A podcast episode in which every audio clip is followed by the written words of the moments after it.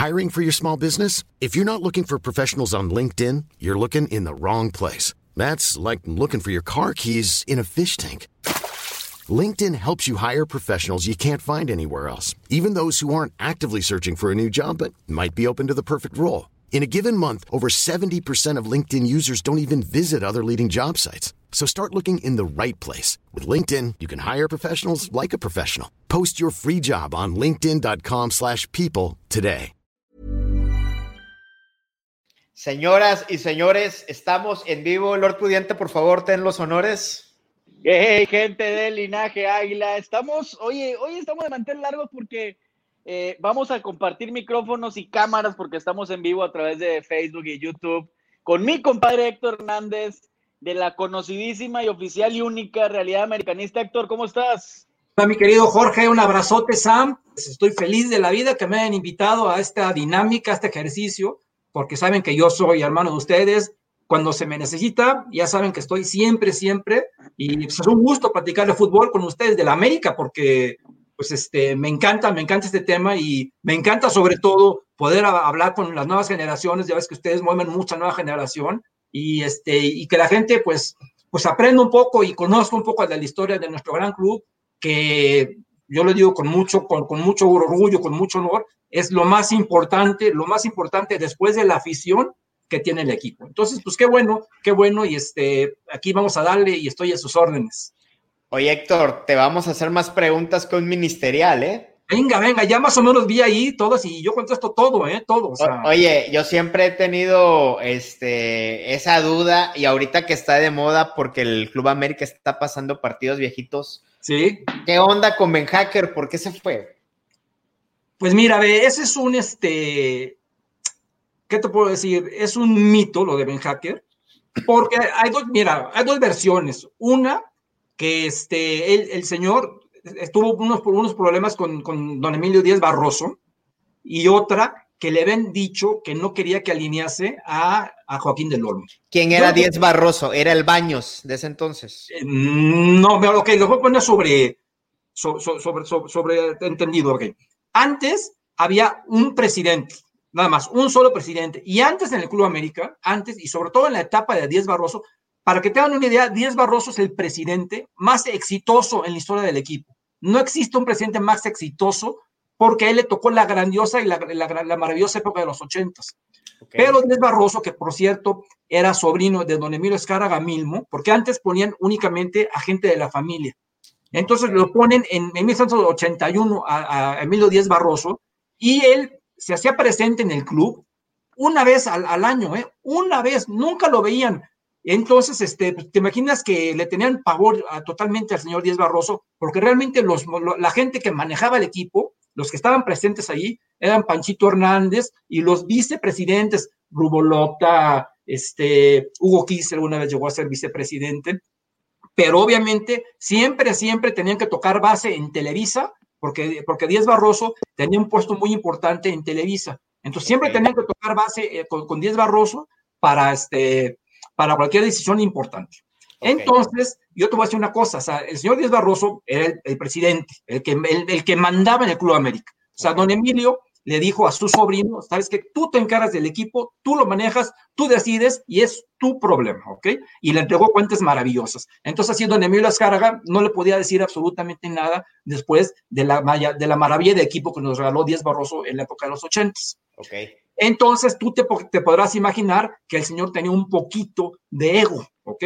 Uh -huh. Y traen a Leuven Hacker, que era un entrenador exitoso, campeón con el, con el, con el Real Madrid, un, un, un, este técnico muy famoso en Europa. ¿Quién que también trae a Ben Hacker? Lo trae Panchito Hernández. Panchito Hernández. Entonces, okay.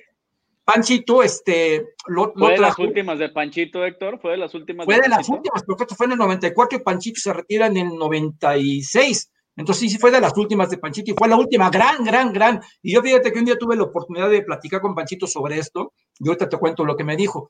Entonces, o sea, realmente la razón, el motivo, ¿cuál fue que lo que los, los, uh, los, los hizo enojar? No sé, pero lo que sí sé es que un día, después de jugar, y por cierto, al día siguiente de mi cumpleaños, por eso nunca se me va a olvidar, un, 6 de abril, yo cumplo años el 5 de abril, entonces un 6 de abril aparece ahí la noticia de que lo habían dado de baja, yo no lo podía creer, mataron a la América, lo mataron, Y entonces, lo, cuando yo le pregunto a Panchito, le dije, Panchito, dígame por favor, señor, ¿qué pasó? Porque aunque sea años después, yo tengo que saber qué fue, qué sucedió, por qué.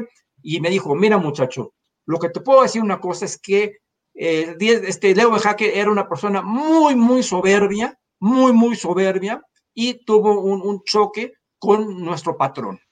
Ah. Entonces, pues obviamente, si tú, tú Sam, que tú, tú, tú, yo no sé, pero si tú fueras una persona soberbia y tú tienes un jefe, que el jefe es, es más, es igual de soberbio que tú, ¿quién va a acabar ganando?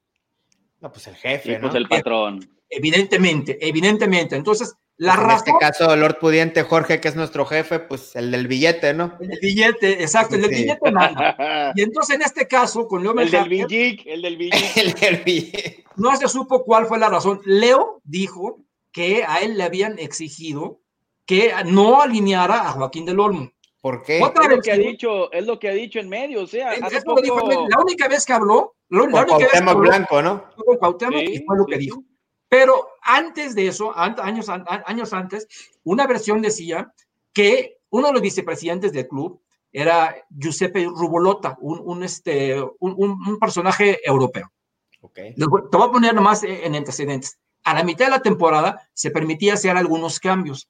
Y entonces el América dio de baja a Alejandro El Gallo García, portero, a, a, Germán Martelotto, que la había roto, la había roto, había tenido temporadas de 20 goles y Mejaca no lo alineaba. Eso era en, el, en, el, en la pausa de invierno, ¿verdad? Cuando se podían hacer los cambios. Exacto, sí. Al mismísimo Edu, Eduardo dos Santos Edu, aquel, el de la Rabona. Sí, sí, sí. Imagínate a quién, a quién quitó. Quitó al Gallo, quitó a, a Martelotto, quitó a, a, Edu y a Marcelo Bartichotto, un extremo que de los cuatro que quitó, ese fue el único que yo entiendo que lo hayan quitado porque Cuauhtémoc me lo chamaqueó y le ganó el mandado. Martelotto paró en Rayados, ¿no?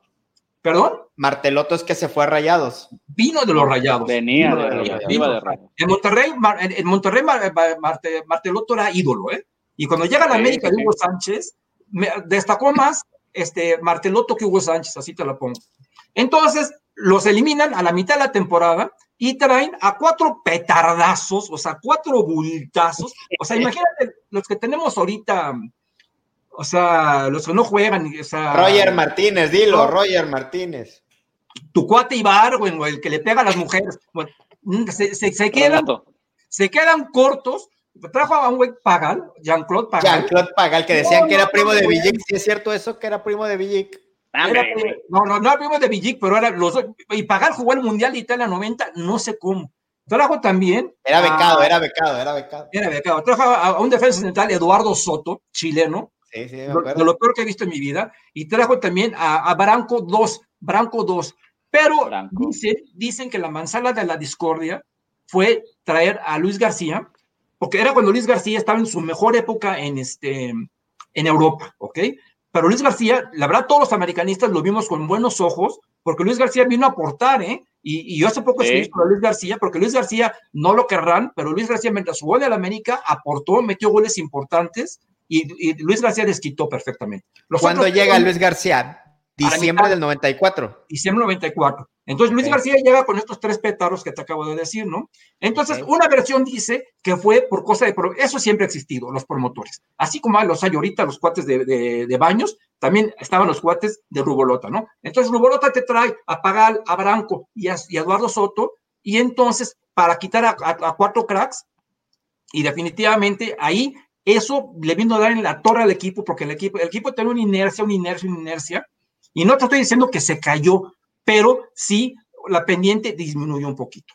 Entonces, esa es una de las, razones que dicen que tuvo que ver, porque él metió a fuerza, o sea, Ben Hacker autorizó traer a estos futbolistas y parece, parece ser que a don Emilio Díaz Barroso no le gustó. La otra versión es lo de Joaquín del Olmo.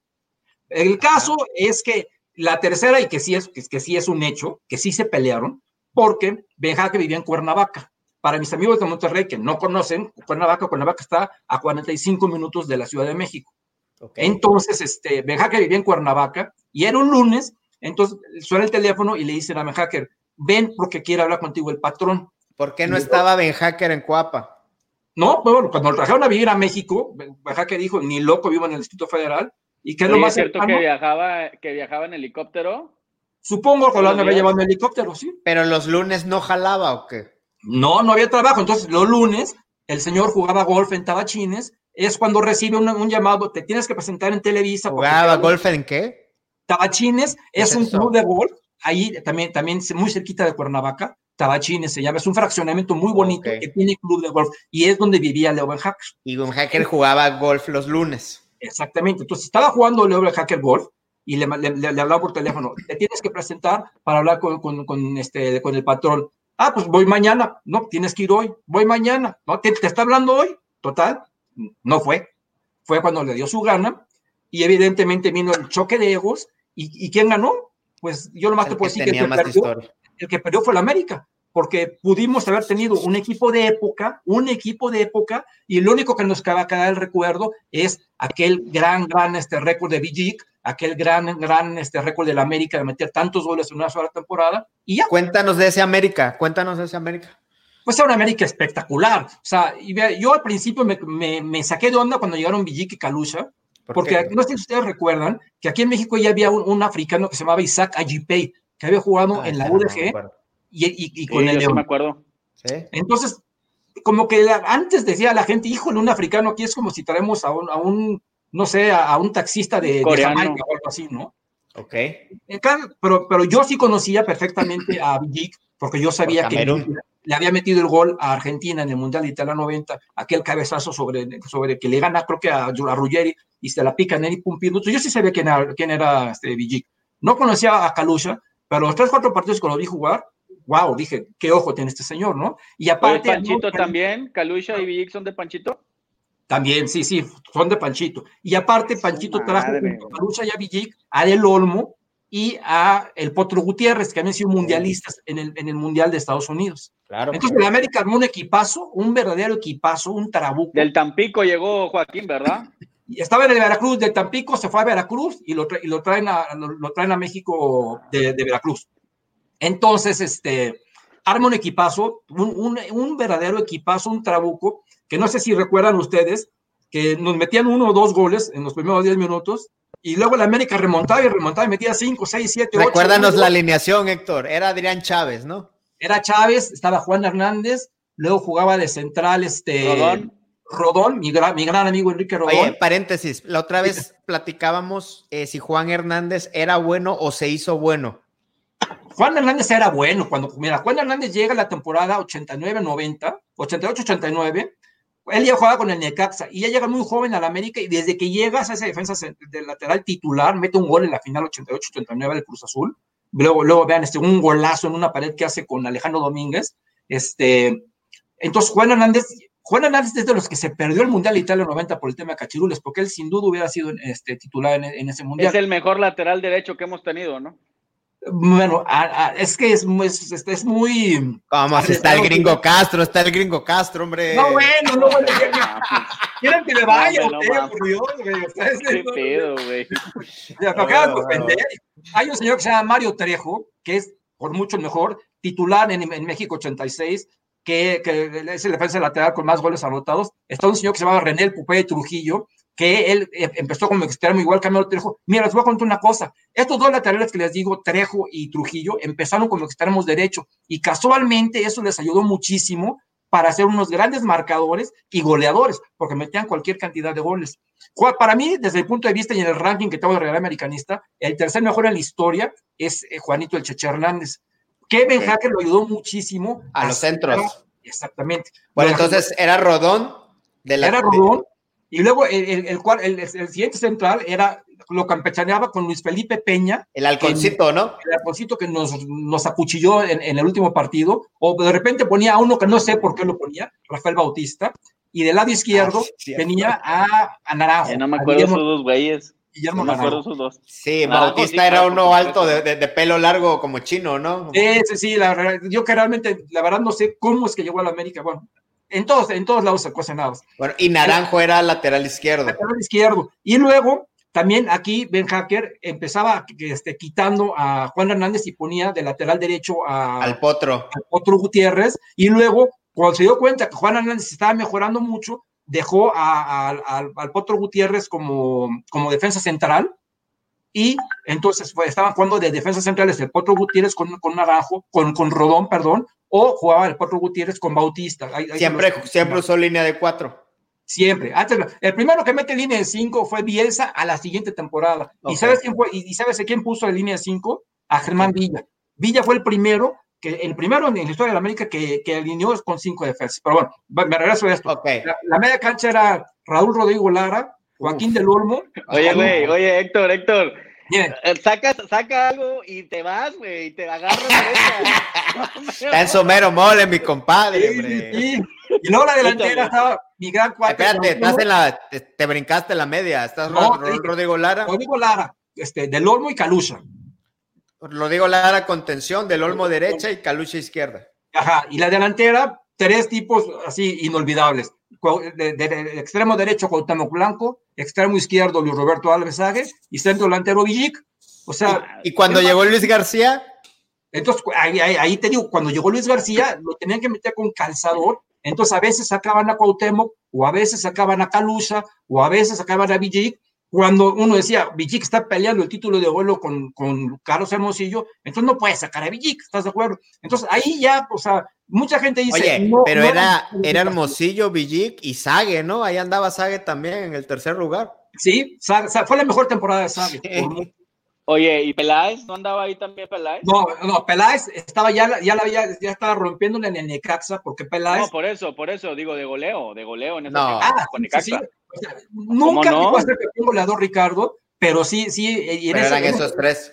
Justo esos, justo esa temporada 94-95 es de las temporadas que más goles metió. Oye, pero, ¿y Pagal, ¿y Pagal de dónde jugaba entonces? ¿De qué jugaba cuando Era jugaba? contención, ¿no? Era contención. No, defensa central. Entonces sacaban, a, sacaban a Rodón o sacaban a, a, Bautista o entonces sacaban a Juan Hernández y lo ven a poner de lateral derecho a, al Potro Gutiérrez para meter a Pagal. Pagal pagó, jugó cinco o seis partidos. Era malísimo, malísimo, malísimo, malísimo. Y feo como la chingada, ¿no? No, bueno, eso ya. Está. Oye, Héctor, ¿y por qué se fue Sague, güey? Si fue de las mejores temporadas, ¿fue parte de esta ruptura entonces o qué? No, mira, a ver, Sague se va cuando llega la Volpe. Llega la Volpe en, en el invierno 96 y entonces Sague, se la Volpe hace ahí algunos este, este, trucutrus y lo primero que hace es traer a, a, su yerno, en aquel entonces yerno, este Roberto Andrade. Y lo primero el que. Diablo, dijo, el diablo. Sí, que jugó en Monterrey algunos, eh, algunos años. Y lo primero que dijo es que, que ya no quería a Sague en el equipo. No seas entonces, mamón, el bigotón dijo eso. Sí, entonces, entonces quitó a Sague, a Sague lo mandaron al Atlante, y fíjate que el Atlante, en el Atlante Sague tuvo una temporada de miedo, excelente, sí, muy buena sí temporada. Esta temporada, hablemos 96-97. Invierno en el estadio Blaugrana todavía, ¿no? A la Subgrana, sí. El, el, el, el invierno 97. No, y sí, tiene mucha razón. Luego, como todos sabemos, le fue pésimo a la Volpe, duró cinco partidos y entró mi cuate Carlos de los Cobos. Cuando el 5-0 de Chivas. Sí, mira, perdimos 5-0 con el Guadalajara y luego fuimos a jugar a Puebla, un partido que recuerdo que estuve yo presente en el Cuauhtémoc, y perdimos 1-0 faltando un minuto con un gol de aquel español, Carlos Muñoz. ¿Te acuerdas un español cuando el Puebla buenísimo, jugaba, buenísimo, a, este, a la Najada? Perdimos, corren a la Volpe. Rabaira, Rabaira, era el portero Rabaira. Exacto, porterazo, bien, muy bien, Jorge. Sí, sí, sí. Entonces corren a la Volpe y entonces llega Carlos de los Cobos y para la siguiente temporada es cuando llega Jorge Niño Solari. Y para la siguiente temporada, que el América fue super líder, recuerdan que fue super líder, y nos elimina el Morelia a la primera de cambio con el, el fantasma y, y el negrito este, Claudinho. Claudinho. Ya, temporada, invierno 97, fue verano 97, entonces ahí dice este, la, el, el, alto mando de, de, Televisa es que no es posible. ¿Y qué fue lo primero que hicieron? Trajeron de regreso a Ricardo Peláez, a Sague y, y trajeron a Alberto García Aspe para el invierno 97. Entonces ahí regre, regresa Sague y juega únicamente el invierno 97 y el verano 98 y cuando termina el verano 98 viene el Mundial de Francia 98. Entonces okay. recordarán ustedes que el América había jugado la Copa Libertadores. Entonces había jugado contra, el último partido se perdió allá en Argentina contra River Plate. Un gol por ser un, un, partido que por cierto jugó con nosotros el turco Mohamed de refuerzo. ¿Quién era el portero? ¿Quién era el portero? Ese partido el portero era Hugo Pineda. Porque Hugo el portero Pineda. Oye, y estaba, estaba Sigifredo Mercado también de refuerzo, ¿no? También, también Sigifredo Mercado, que dijo que él en su vida jugaría en el América.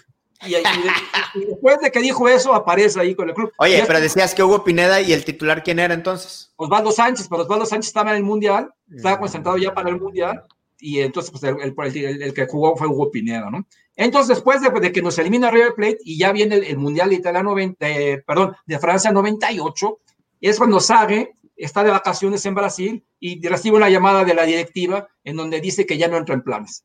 Entonces, cuando Sage ya definitivamente deja de, ser parte del Club América. Sí, y un día yo le pregunté a Sage, platícame por qué te fuiste, ¿no? Porque a mí me extrañó que te salieras, ¿no? Y me dijo, no, pues no me salí, me sacaron. Estaba yo en Brasil visitando a mi papá y en eso me, un telefonazo que ya no era parte del club. Y así. ¿Y por qué? ¿Cuál es tu, tu, diagnóstico ahí? ¿Por qué ya no quisieron a Sage? Pues yo creo que ya fueron por cuestiones técnicas, porque realmente no puedo imaginarme otra razón. A lo mejor dijeron, pues ya fue demasiado. Oye, alguien así, bueno, no del nivel de Sage, ¿no? Pero que siempre me he preguntado por qué no se quedó en la América si hizo 10 mil millones de goles es Carlos Hermosillo, aunque ya luego regresó en un periodo, ¿no? Pero ¿por qué dejamos ir a Hermosillo? Mira, ver, aparte, qué bueno que me preguntas esto, porque ojalá Pausa, pausa, pausa, pausa. Yo no concibo cómo un jugador del América campeón contra aquel Chivas puede dejar de ser americanista, güey. No, y que se fue a Cruz Azul y metió 10 millones de goles, güey. Espérame, pero ¿cómo Carlos Hermosillo, después de haber campeonado, güey, en el partido del siglo, güey, puede dejar de ser americanista, güey. O más bien nunca lo fue o qué fregado. Te voy a contar realmente, para, para que apreciemos más la calidad y el valor de Carlos Hermosillo, porque es un extraordinario profesional, como muy pocos, como muy pocos, porque Carlos Hermosillo siempre, toda su vida, le fue al Cruz Azul, eso sí. Pero Carlos Hermosillo llega al Club América en la temporada 83-84, él venía procedente de una, de una selección amateur, antes así, las selecciones era la selección amateur, que eran los que jugaban los, los panamericanos y, las olimpiadas, era una selección amateur. Entonces, lo ve Reynoso, le encanta Hermosillo, y a mitad de la temporada le dice, vente, vente, vente a la América, vente a mi equipo, ¿no? Reynoso ya había detectado que, que, nuestro punto débil en ese, en ese gran equipo, en ese gran, que por cierto ya pasamos la final, en ese gran equipo era el, centro delantero, que era Gustavo Pedro Echaniz. Entonces Reynoso dijo, me voy a traer este chamaco porque le, le, le vio cualidades. Y para que tengas una idea, Carlos Hermosillo fue campeón en el 83-84 y metió gol en, en, en, la serie final. Fue, fue campeón en el 84-85 y metió gol, dos goles, un gol importantísimo, porque los Pumas nos ganaban 1-0 en el Azteca y faltando un segundo mete el gol del empate con el que nos fuimos a CEU y en CEU empatamos a cero y luego, partido donde incluso vuelve a meter gol. En la corregidora, ¿no? ¿Dónde fue? Ah, Luego, ah, estadísticamente también es campeón en el Pro de 85, aunque no participó porque estaba concentrado con la selección nacional. Por eso es que no jugó. Él fue al 86, al Mundial. Estuvo en el Mundial 86, representando a América. Luego regresa 86, 87, 87, 88, que también es campeón. 88, 89, que somos campeones gracias a su gol. Aquel gol en un centro que le pasa a Antonio Carlos Santos y, se la cruza a Pablo Larios y que finalmente empatamos a dos por además ganado en la ida. Y después de ese partido, viene el, partido de campeón de campeones que le ganamos al Toluca y Carlos Hermosillo se fue a jugar al mismo equipo donde, donde jugó Memo Ochoa, al estándar de, de, Bélgica. Pero a Carlos Hermosillo no le fue bien en, esta temporada 89-90, ya era el 89-90. A mitad de la temporada regresa al América Carlos Hermosillo, pero ya estaba jugando en su lugar un paraguayo buenísimo, Raúl Vicente Amarilla, que venía de Barcelona, jugó en el Barcelona de España. Órale, ese no lo conocía. Acaba la temporada 89-90 y es cuando el América ya decide, decide y ahora sí ya, vender a Carlos Hermosillo porque Carlos ya quería salir y porque se vino una, oferta económica muy importante. ¿Y sabes a dónde se va a jugar? Y también la rompió. Al Monterrey. En aquel gran Monterrey que estaba plagado de americanistas, estaba Carlos Hermosillo, estaba Carlitos de los Cobos, estaba Armando Manso, y el Monterrey fue un equipazo que el entrenador era Pedro García, no sé si se acuerdan de él, un chileno, un chileno y el Monterrey no pudo ser campeón este, por cosas del destino. Pero únicamente Hermosillo juega una temporada ahí con el Monterrey porque ya el Cruz Azul le había echado su ojo y se lo compró al Monterrey. Ese Monterrey que perdió con Atlante. Ahí empezó el Monterrey que perdió con Atlante, efectivamente, sí. Pero aquí estoy hablando de la, de la 90, de los 90, 91 y Monterrey pierde con Atlante en la 92, 93. Ok, pero era ese. Por, eso, me querido Jorge, es que Hermosillo sale del equipo. Entonces, más tenemos que valorar al, gran profesional que es, porque a pesar de que le fuera a otro equipo, ¿qué tal jugó en el América? ¿Cuántos goles anotó? ¿Cuántos goles, cuántos títulos nos dio? No, o sea, Oye, Héctor, y luego regresa, porque me acuerdo de él, estaba en el partido contra que perdimos contra Boca Juniors, ¿no? regresó para jugar en el, en el verano 2000, no, para el invierno, no, sí fue el verano 2000, me hago bolas sin verano, regresó a jugar en el verano 2000 y este, juega seis meses con el Club América y tristemente, tristemente, este, viene aquel episodio donde Walter Samuel le gana el cabezazo y quedamos eliminados y esa, esa acción, esa acción le costó a Carlitos Hermosillo salir del Club América. ¿Es en dijeron, serio? "No, en serio, sí, dijeron, no, ya está, ya está grande, y entonces ya vamos a, vamos a rejuvenecer, y se fue. Ah, porque a él le gana el cabezazo Walter Samuel, ¿no? Sí, sí. Eh, o era, ese día en el Estadio Azteca parecía un hervidero, así te lo juro. Cuando, cuando metimos el tercer gol, no, hombre, o sea, el estadio se caía, se caía, se caía, toda la gente empujando. ¿Te acuerdas de esa alineación? El portero Alberto Becerra, jugó, jugó, bueno, los defensas jugó Sánchez Yacuta, jugó el Potro Gutiérrez, jugó José Luis Salgado, no me acuerdo quién fue el lateral derecho, luego jugó, jugó también en la media, que la rompió Fabián Stay, jugó también este Cuauhtémoc, por supuesto, Calderón, José Luis Calderón. ¿Aspe no Este, estaba? ¿Quién? Aspe. No, ya no estaba. No, no, no, ya no, ya, ya había salido García Aspe. ¿Quién más est- est- estaba jugando ese? Bueno, ya no me acuerdo, pero te- ya te dije ocho, pero los importantes, Cuauhtémoc, José Oye, no estaba, no estaba Cedrés, estaba, perdón, este Calderón. Calderón, sí, Calderón, metió gol y jugó, muy bien Calderón es- es- es- es- esos partidos. En- entre Calderón, Cuauhtémoc este, y Fabián Stay, entre los tres, volvieron, enloquecieron al Boca Juniors, lo enloquecieron, lo enloquecieron. Para mí fue un, un- un deleite ver cómo Riquelme, que para mí Riquelme es uno de los futbolistas más, este, más mañosos de la historia, porque ¿Por para todo, si, si tú te fijas, analiza un video de Riquelme y siempre sale así, agarrando así al rival, o sea, no, no, no, no, deja, no se deja llevar, ¿no? Y entonces aquí en el Azteca nos veíamos y le chiflamos y le chiflamos y no, pudo, no pudieron con, con, con, con la presión. Tristemente, el, la falla de Hermosillo en el gol le cuesta su salida. Oye, Héctor, y ahorita que mencionaste a Cuauhtémoc, y disculpa que te hacemos preguntas de todas las Ah, épocas, ¿eh? Cuéntanos, para nosotros Cuauhtémoc Blanco es nuestro Dios y eventualmente vamos a llegar a la eterna pregunta Cuauhtémoc contra Reynoso, contra Cristóbal Ortega, pero Va a bueno, llegar, ¿eh? Porque va a llegar. Pero ¿por qué Cuauhtémoc? ¿Por qué ustedes Cuau- en el Mundial de Americanistas, ¿ya votaron ustedes? Sí, claro, todo. ¿Por qué Cuauhtémoc ganó tan poquito? Reynoso Cuauhtémoc. ¿Por qué Cuauhtémoc ganó solo un título de liga? Cuéntanos todo ese entorno en el que se desarrolló la figura de nuestro Dios Cuauhtémoc Blanco. Porque, mira, Cuauhtémoc, este, era muy peleonero Cuauhtémoc, ¿no? Y te- vam- vamos a hablar, o sea, las cosas claras. Realmente cuando Cuauhtémoc regresa a la América, ¿y sabes quién lo trae de regreso a la América? ¿Quién? Carlos Reynoso. Era Reynoso el entrenador y después del Mundial de, de Francia, a, a, a, a- a Cuauhtémoc lo mandan castigado al Necaxa la, la- la temporada 97-98. Y la revientan en Necaxa, ¿eh? Me revienta con él. Yo me acuerdo, ve nomás que delantera tenía el Necaxa. Carlos Pavón, Luis Hernández y Cuauhtémoc Blanco. Y yo me acuerdo, porque yo estaba presente en los partidos, cómo entre los tres se peleaban por ver quién tiraba un penalti. O sea, traían un cotorreo buenísimo ahí. Entonces, Reynoso decide que Cuauhtémoc regrese a la América después del Mundial de Francia. Pero espérate, ¿quién lo castiga? ¿Quién lo manda a Necaxa de La castigo? directiva, la directiva, porque es cuando tra- traen a Beto Aspe, traen a, traen a, a Sague de regreso y antes, o sea, te digo que no cayó muy bien la eliminación con Morelia, porque Morelia, e- ese partido que era dirigido por Tomás Boy, el Morelia de Claudiño, de- del Fantasma Figueroa, ese, ese partido, ese partido Cuauhtémoc como que se tiró a la maca. Entonces ahí los directivos di- di- dijeron, vamos a hacer aquí un movimiento, entonces vamos a mandar prestados, acuérdate que la América de, de Televisa era dueño del Necaxa, entonces dijeron, pues vamos a hacer aquí los cambios, etcétera, etcétera. Mandaron a Cuauhtémoc para que madure al, al Necaxa, vaya que maduró, porque regresó siendo un jugadorazo, un es crack. cierto que se tiró a la, a la hamaca.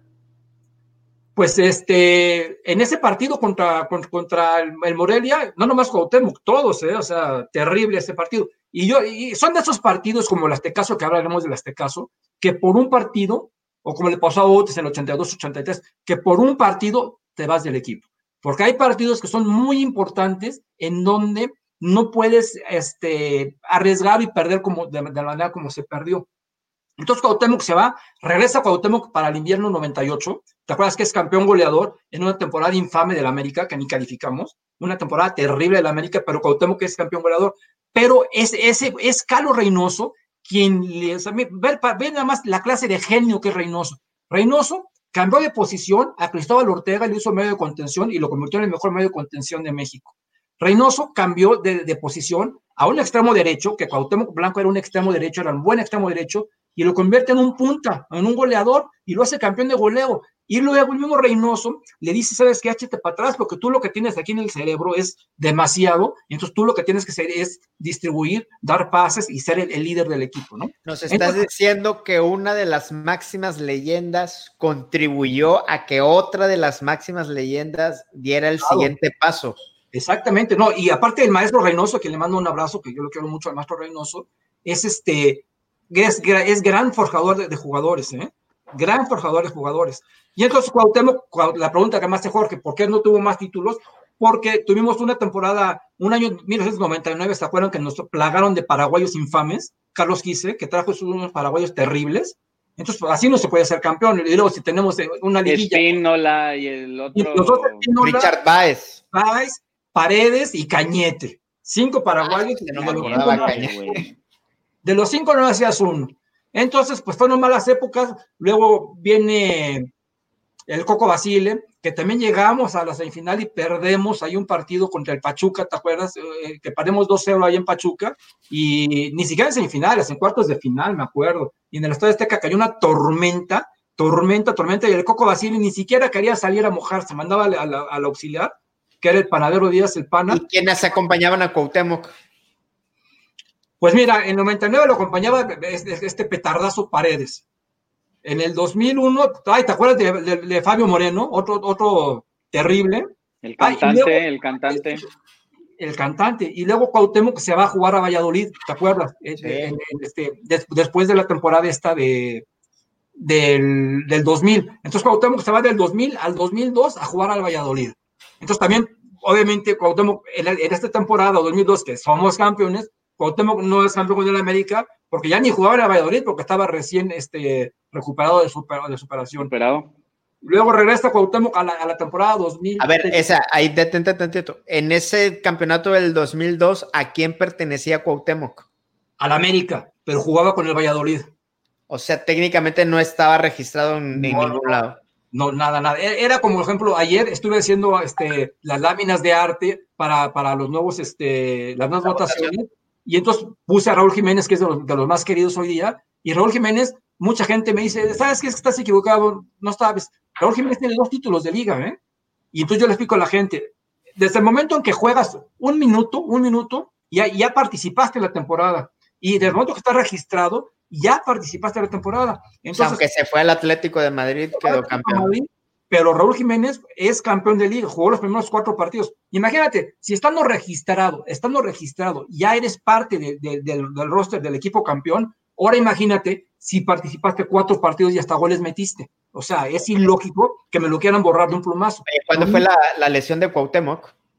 Fue en el 2001, jugando en el Azteca contra Trinidad y Tobago, un, un leñador que se llama Ansel Elcock, un trinitario, este, lo partió. Y fíjate que para mí, en, eh, si ese partido, el, el Ojitos Mesa, en lugar de poner a Cuauhtémoc y a todos ellos, hubiera puesto al Team Linaje, hubiera sido suficiente. O sea, Les metíamos cinco goles, cabrón. Yo no me explico cómo traes a Cuauhtémoc desde España, cuando está empezando, a jugar contra estos leñadores, le metieron creo que nueve goles ese día o siete goles a, a, a Trinidad, nada más lo dejaron a, a que, a, que lo, lo, lo, rompieran tristemente. Son, son de las cosas que yo no, no Se lesiona siendo parte del Valladolid. Uh -huh. Se recupera y regresa a la América. Sí, eh, el Valladolid no ejerce la opción de compra y, y regresa a la América. Y con el América no es campeón sino hasta el 2005, cuando finalmente, finalmente se, se, se, se nos da, ¿no? Porque es, igual, igual, si, tú, si tú analizas la carrera de Cuauhtémoc Blanco, Cuauhtémoc Blanco nunca fue mundialista jugando, siendo jugador del Club América. Nunca. Ah, chis. O sea, su primer mundial era jugador del Necaxa. Su segundo mundial era jugador del Valladolid. Su tercer mundial era jugador del, del Irapuato, del Veracruz, de un equipo de segunda división, ¿te acuerdas? No cuando le meten a Francia con Guignac, o sea, o sea Cuauhtémoc, los, los, mundiales de Cuauhtémoc nunca, nunca fueron siendo jugador del Club América. O sea, cuando él regresa, que lo llama Aguirre a rescatar la selección, él jugaba en segunda, en primera. En sí, exactamente. Para que vean la clase del hombre que estamos hablando, el mejor, el, el hombre más talentoso en la historia del fútbol mexicano. Y si nos vamos a poner de quién es el mejor, es una competencia así, así, con, con mi querido Hugo Sánchez Márquez, que yo pienso que es mejor futbolista Cuauhtémoc Blanco, pero tiene, tiene, mejores resultados este, internacionales. ¿no? Hugo, Hugo Sánchez. Pero entre los dos están los mejores dos futbolistas de la historia del fútbol mexicano, de la historia. Y ya después me puedes hablar de Rafael Márquez, me puedes hablar de quien quieras, pero Jorge, pero este... De Chichadios, de Chichadios. No, no, no, no, no, no, o sea, estamos hablando de, de, cosas serias, o sea, o sea Cuauhtémoc... De hombres, de hombres. Cuauhtémoc y Hugo Sánchez aparte, y ya los demás, los que quieras, pero antes, antes, o sea, al Chicharito sí hay que reconocerle y va a quedar, va a quedar su, su, su nombre grabado con letras de oro porque es el máximo anotador. Pero te voy a decir una cosa, cuando Enrique Borja jugaba, tenía un partido o dos partidos al año en la selección. Y cuando Chicharito Hernández juega, tiene 15 o 16 partidos con la selección. Entonces, ¿quién va a meter más goles? ¿El que juega dos partidos o juega 16? y le llegaban 18 millones de balones por partido también, pues no más. Entonces, también hay que darle, hay que darle la debida, este, la debida este, importancia a todo. Porque lo que hace Javier Hernández es muy bueno, es muy buen rematador, pero también hay que decirlo, es el, ha jugado muchos más partidos que los demás. Oye, Héctor, entonces por eso Cuauhtémoc Blanco gana tan poquito, o sea, un título de liga. Sí. Estaba rodeado de muchos petardos. Tuvo mala suerte, porque ese equipo del, del 2000 pudimos haber sido campeones y también, eh, bueno, no me digas que no, el, el, equipo Oye, la, la contra Pachuca, el golazo que se aventó, que estuvimos a punto, o sea, también. y mira que, que, que, ese partido, que fue su último partido, digamos, en alta competencia oficial con el Club América, teníamos una selección, un, un equipo medio furris, ¿eh? Porque estaba por ahí Vilos, estaba este Santiago, ¿te acuerdas? El, el Santiago, Fernández. Ali Mendoza, o sea, no crees que estábamos que ah, tenemos un equipo no pruebas y aún así eh, nos quedamos a nada, ¿eh? Pero por ejemplo, aquel gran equipo, gran, gran equipo que, no, que quedamos eliminados gracias a un error de, de Moctezuma hace rato, ¿te acuerdas? Un cabezazo contra, contra el Santos. Estaba Zamorano, estaba, estaba Cuauhtémoc, estaba Lipatín, o sea, habíamos sido campeones en el verano, verano 2002 e inmediatamente teníamos todo para, para, para, volver a ser campeones y ahí el destino no quiso que, que, fuéramos campeones, realmente es eso, porque ahí sí había un gran equipo, un gran equipo de este, que tenía Cuauhtémoc Blanco. Oye, hablando de equipo y de haber podido campeonar de nuevo, en la historia del Aztecaso, Héctor. Fue muy triste ese día. O sea, hay, mira, hay, hay muchos este, leyendas urbanas. Yo, yo tuve la oportunidad de ese día estar ahí en el estadio y abajo, abajo, o sea, hijo, se puso muy, muy, muy heavy porque dicen las malas lenguas que, que los, los futbolistas no estaban muy contentos con el director técnico. Mario Carrillo. Mario Carrillo, sí. Dicen que no están muy contentos con el director técnico porque era muy exigente y Mario Carrillo de repente sí se... Era muy obsesivo, por llamarlo Se le votaba, se le votaba, no se le votaba. Sí, sí, sí. Entonces a, los líderes del equipo ya los tenía hasta la coronilla, ¿no? Y fueron, hicieron un partido maravilloso en Monterrey y ganamos 3-1 allá. Y con goles de visita. Yo fui a ese partido. Etcétera, etcétera. Yo fui a ese partido. Ah, te, te, acordarás, ¿no? Que, que la América los barrió. ¿Cómo es posible? ¿Cómo es posible que de un partido tan bueno el América haya, haya dado una vergüenza impresionante? Lo que a mí me, por ahí me, me, me, me, contaron algunas personas es que los jugadores dijeron, vamos a meterle un calambre para que vea que, que es importante el señor, pero somos más importantes los futbolistas, ¿no? Entonces como que tiraron un rato el partido, pero no contaron con la astucia de que los Tigres iban a salir tan, este, pues tan finos, ¿no?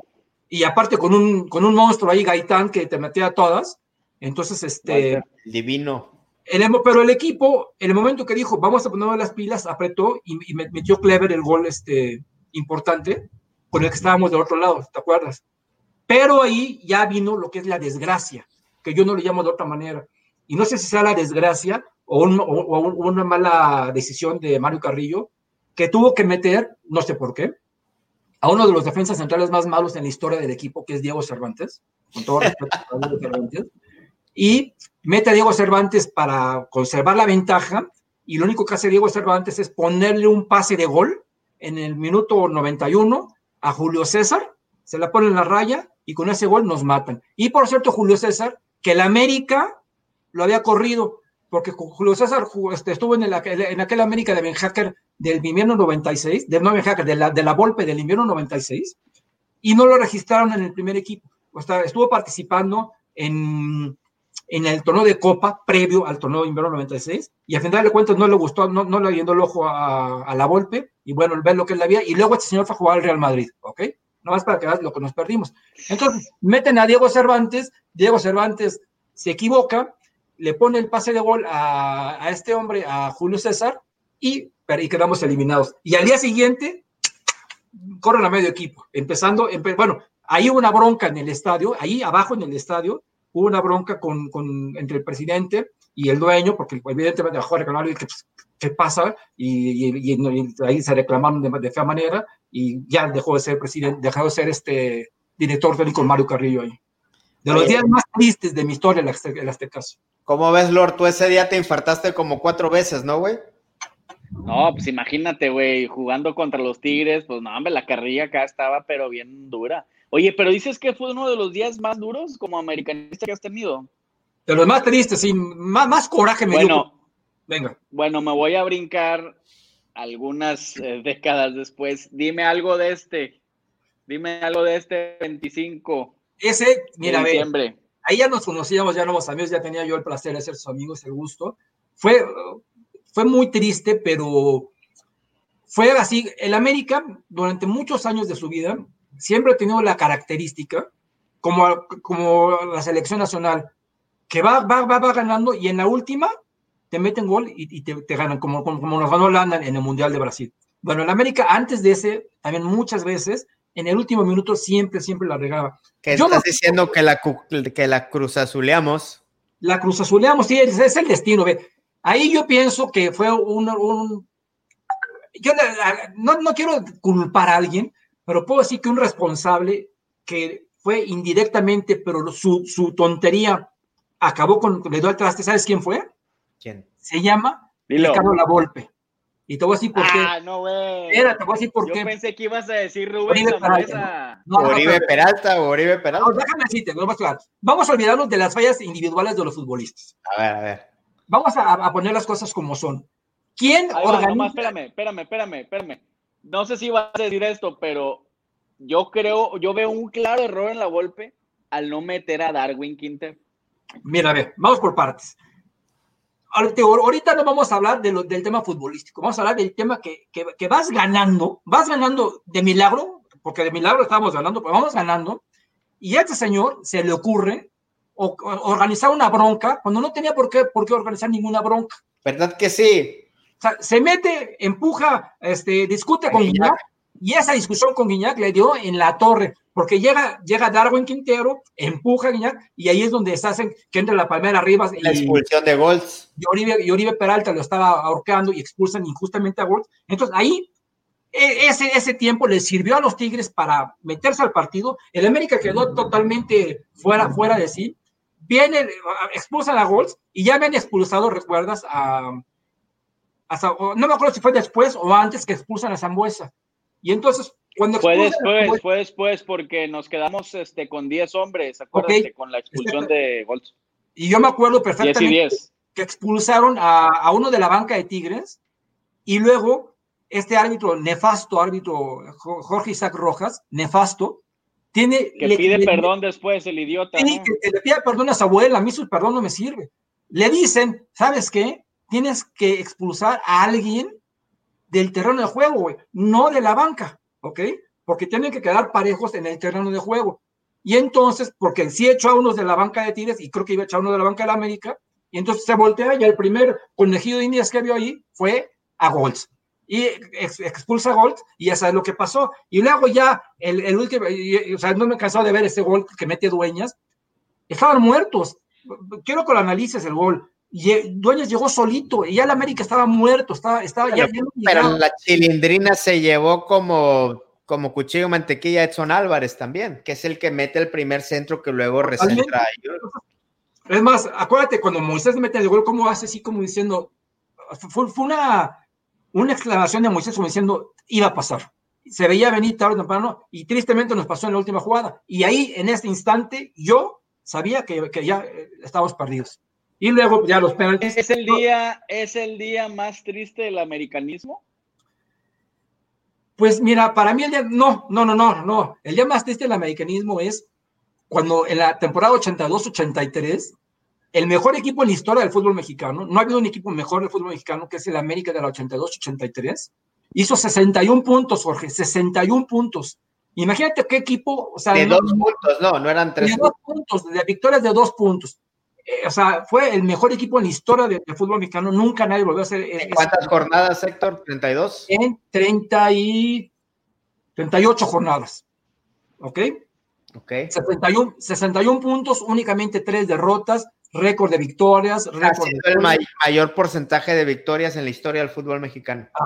Y total, llegamos a jugar las semifinales contra el Guadalajara, les ganamos allá en Guadalajara dos goles a uno venimos a México y un día, en un partido totalmente atípico, atípico, atípico, donde todo lo malo se juntó, empieza el partido y este, en el minuto cuatro o cinco, Sammy Rivas le da un codazo a Cristóbal Ortega, le rompe la ceja. Cristóbal Ortega, el mejor jugador de, la época, por mucho, le rompe la ceja a Cristóbal Ortega y entonces tienen que sacar a Cristóbal. O sea, el América no jugó un solo de los partidos, de los 38 y luego más la liguilla que eran cuarenta y tantos, el América no jugó ningún partido sin Cristóbal Ortega y aquí desde el minuto 6 estamos ya sin Cristóbal Ortega.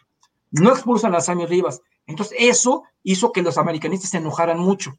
Y al ratito viene una descolgada, Outes empuja a Javier Cárdenas, se agarran los dos, se pelean y el árbitro nomás expulsa a Outes y no expulsa a Cárdenas. Entonces ahí Codesal empezó a hacer un despapalle totalmente con el partido el partido hubo una bronca, ahí se fue hasta, hasta, hasta las bancas, se pegaron, se agarraron a macanazos, se fue interrumpiendo, interrumpiendo, interrumpiendo. Viene una estupidez de Armando Mazo, así como la de ayer, eh, la repetición de la final, igualito. Un año antes hizo la misma tontería, le mete un codazo al, al Sammy Rivas y ya tenemos dos jugadores menos. se va a caer el cielo. Ya tenemos dos jugadores menos.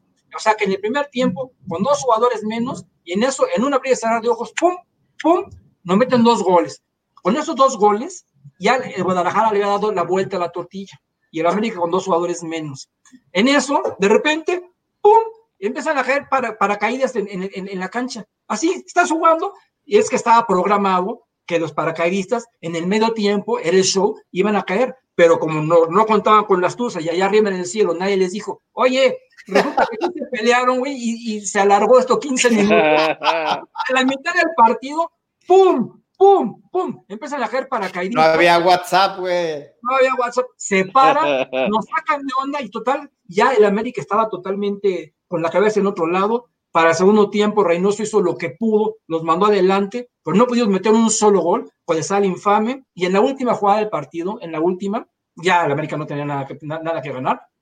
Se la dejan solita al Sammy Rivas y no mete el tercer gol. Y ahí llega Roberto Gómez Junco, llega Roberto Gómez y tú ves ahorita a Roberto Gómez para mí es el mejor analista que, que, hay en México, en aquel entonces ya, y hace la roque señal a la, banca, y estaba mi gran amigo Calito de los Cobos, y a Calito de los Cobos, si alguien se prendía y alguien daba todo por el mecanismo de Calito de los Cobos, y llega, me voy a parar para que lo que estaba haciendo Gómez Junco, y, empezó a hacerle así, en la banca de la América, y después Reynoso voltea, lo ve, y le dice, así lo señala, y le dice, vas, y llega de los Cobos con el, con el profesor Grande, acá el preparador físico, ¡pum!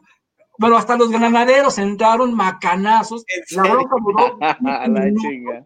Y tristemente, después de ese terrible espectáculo, ese, ese ha sido, yo solamente he llorado dos veces en mi vida, dos veces en mi vida. Uno, cuando tenía 10 años y mi mamá me llevó a la final 71-72 y que Cruz nos golea, pero tenía yo 10 años. A los 10 años Cruz nos goleó y en una, perdimos una final. Por este 22 de mayo de 1983, cuando el América tenía todo para ser campeón, y aparte no habíamos sido campeones desde el 76, 77, 78, 79, 80, 81, 82, 83. Sí, imagínate siete años sin ser campeón. No, no, no, o sea, yo, y entonces ya aquí lo veíamos, lo veíamos. Ese día sí fue verdaderamente terrible. y luego al año entrante, por eso se le conoce el 10 de junio del, del 84 como el Día del Americanismo, año entrante se presentó más o menos lo mismo, porque expulsan a Manso contra el mismo equipo, viene un penal en contra, y pero pasó lo contrario. Entonces, mi querido Jorge, el día más terrible para el mecanismo ha sido ese 10, ese 10 de junio de 1900, no, 22 de mayo de 1983, cuando las Chivas en nuestra casa nos golean, nos humillan y nos pegan además. Oye, Héctor, yo, yo te reto a que le preguntes al Lord Pudiente cuál es el, la fecha de su aniversario para ver si se acuerda, güey. A ver, mi querido Lord, ¿cuál es tu aniversario? Tengan a su madre los dos, cabrón. Oye, Jorge, Oye, ahora, ahora yo te pregunto 16, algo, 16 de octubre, 16. Ya lo checó, ya lo checó, ya lo checó, güey. Es que tiene a su señor al lado y entonces le dijo, oye, Juan, dime, dime, dime. Oye, Héctor, ahorita que te preguntó Jorge del centenario, ¿por qué no, por qué este Cuauhtémoc Blanco, por qué no hubo, por qué no vimos leyendas en el centenario? Cuéntanos de la relación Peláez con Cuauhtémoc, con el Piojo, ¿cómo, cómo- estaba ese entorno en- del americanismo? Pues mira, a mí me hicieron el favor de invitarme a trabajar al club en, en esa época, a partir de ahí, después cuando me nombraron este, historiador oficial, y este, yo tuve mucho que ver en- para la elección de, por ejemplo, de las figuras que, que, que, que- daban los, este, los premios a la, a la mitad del partido, ¿te acuerdas? Yo no estaba muy de acuerdo en la manera como los seleccionaban, porque pues, una votación, evidentemente, pues, es mucho más gente joven quien vota y no va a votar por la Ahí gente. estuvo hasta el gringo Castro, ¿no? ¿Quién estuvo ahí? No, no, bueno, el gringo Castro. o sea, Sí, sí, güey, no mames. Y entonces, este, pero a mí, por ejemplo, me sorprendió que le hicieran el homenaje a Cuauhtémoc y me dio muchísimo gusto cuando jugó contra el Morelia y que casi mete un golazo. O sea, ese día el estadio también casi se cae. Y yo pensaba, dije, bueno, van a empezar a traer aquí, este, así como trajeron a Cuauhtémoc, le van a hacer un homenaje presente a Reynoso, este, a, la, a- a los grandes ídolos, ¿no? Atena, Cristóbal. Pero tristemente, pues no se dio así. Fue la, la directiva de aquel entonces, que no es esta directiva, hay que decirlo. Una cosa es esta directiva y otra cosa es la directiva de aquel entonces. Pues decidió hacer las cosas de otra manera. Tenían bien, bien pensado, bien decidido qué, qué deseaban ellos y lo hicieron a su manera. Y este, yo nomás sí, este, en algunas cosas sí aclaré eh, con, con bueno, algunos comunicados, unos tuitazos que puse, de que este, pues yo ponía a la elección de todos ustedes, de toda la gente, por ejemplo, las votaciones, pero que yo no decidía quién estuviera ahí este, per- personalmente recibiendo el, el- el- este, el premio, ¿no? Por ejemplo, se me hace, ahorita que estamos hablando de Hermosillo, se me hace una tristeza y una bajeza que uno de, las personas que más títulos le dio a la América no haya sido este galardonado, ¿verdad? Pero obviamente la gente lo ubica con el Cruz Azul. Entonces, este, pues, por eso no fue galardonado. Entonces, yo más bien, si yo hubiera sido el directivo del club, yo más bien en lugar de hacer votaciones, yo hubiera llevado hoy medio tiempo de tal partido, te entrego aquí tu, tu, tu copita, tu diploma, lo que quieras, y un aplauso y por todo, por todo lo que nos has dado. Porque como te digo, la América tiene una historia impresionante y es, es tan importante el que está jugando hoy día, Memo Ochoa, mi cuate Bruno Valdés, eh, Córdoba, es tan importante él como récord, como Nacho de la Garza, como García Besnier, como Sota, como o sea, son importantes todos los que juegan ahí. En el equipo han jugado más de mil futbolistas. Imagínate, más de mil futbolistas en, en, en ciento, casi 104 años. Entonces, bueno, hay que, hay, que, hay que aplaudir a los buenos, ¿no? Porque digo, o sea, ¿Cómo ves esta, Lord? Nosotros vamos a pasar y nos vamos a morir y el equipo va a seguir, va a seguir, va a seguir y a lo mejor cuando los hijos de Jorge ya sean grandes, se van a acordar aquí de Córdoba como al viejito Córdoba, ¿no? Pero antes del viejito Córdoba seguramente, espero que ya lean el, libro que hicimos y dejaré escrito otro para que vayan, vayan este, en- en- co- conociendo a toda la gente de América. Yo creo que es algo natural, ¿no? Digo, eh, la cuestión de las generaciones que van pasando y todo, pero bueno, yo creo que gran parte de, de la vigencia de estos jugadores, grandes jugadores, pues es, es, es, este, gracias también al trabajo que tú haces, compadre, porque la verdad nos mantienes con muchas de estas anécdotas que a veces ni las sabíamos, no, no, que, que no las teníamos en cuenta, ¿no? Pero esto hace que el americanismo lo tengamos en la fibra, ¿no? Pues gracias, mi querido Jorge. Y la verdad es, es- o sea, es, mi, es mi labor, es mi trabajo. O sea, yo hago contenidos porque lo que yo quiero es que la gente, yo no lo hago por mí, no quiero que digan, ah, mira qué Héctor, qué padre, qué, qué bien hace tu trabajo. Yo quiero que digan, mira qué grande es el América, qué gran jugador fue Fulano, qué gran jugador. Y no nomás lo bueno, ¿eh? porque también este, hay que decir también lo, malo. Yo también muchas veces digo lo malo, los petaros que han pasado por aquí, las malas. ¿En qué año empezaste realidad americanista, Héctor? Porque esto yo, yo te lo he platicado en vivo, porque ah. esa es la primera página que yo empecé a checar, pero hace. Uh, yo me acuerdo que me metía y tú ponías cuándo era el siguiente partido y en qué canal y las calificaciones y eras mi página de consulta desde toda la vida. Gracias, qué bueno, qué bueno. Eh, ya vamos a cumplir 23 años. O sea, para que te hagan una idea, mi página, eh, que es la de ustedes, empezó antes que mediotiempo.com. O sea, primero la salimos nosotros y es la única página que se ha mantenido, hablando de algún equipo y una página que no es oficial, una página no oficial es la única que se ha mantenido desde siempre, ¿no? Y yo lo, lo he hecho por, ahora sí que por, por el amor a la América, porque realmente... Me acuerdo que nos contabas que tienes memoria fotográfica, por eso se te pegan todas las fechas y todo este, todos los jugadores. Realmente yo todo lo relaciono con, con, el fútbol, o sea, cuando me hacían un examen de derecho, por ejemplo, que me tenía que aprender las, garantías individuales, ¿sí? Pues yo, hace cuenta, me aprendí la, defensa de la América, Celada Trejo Manso Bravo, y las primeras cinco, bum, bum, bum, y así llegaba al día siguiente y me la recitaba de como, así como iba, y, o en etimologías igual, así, pum, pum, pum, pero a la manera. Un día, te cuento una anécdota rapidísimo, llega mi maestro de derecho, y lo primero que pregunta, sin decir cómo te llamas a todos, ¿quién le va a la América? Y ahí va el burro. Y dice, ¡Ya! Está reprobado. No, sí, le iba a las chivas y me reprobó. Me reprobó, literal me reprobó, me reprobó en, el este, periodo, en el bimestre, como se llamaba. Y este, al final del día pasé, ¿no? Pero ve, ve lo que genera mi americanismo. O sea, que ya para la siguiente, cuando pregunte le va a la América, yo, así ya sabes, ¿no? O sea, Oye, Héctor, y en esto, en esto que comentas que has visto y conoces a fondo como nadie la historia de la América. Yo me acuerdo en el centenario haber escuchado un argumento de José Ramón Fernández eh, en contra de la América que él cuestionaba la grandeza de la América, que él dice, sí, está bien, reconozco que es el más grande en México, pero él decía, pero 13 títulos son muy pocos para 100 años. ¿Qué dices ante eso? Vamos por partes. De entrada, José Ramón Fernández ahí cometió un terrible error, porque si estaba diciendo que 13 títulos eran muy pocos en 100 años, tuvo que haber dicho 13 títulos son muy pocos en, 20, en, 70 años, no en 100 años, porque hay que recordarle a la gente que el América no tiene 13 títulos, el América tiene 17 títulos, porque el torneo empezó en el, en 1922-23, es cuando inicia el torneo de liga y, y fue cambiando de nombre.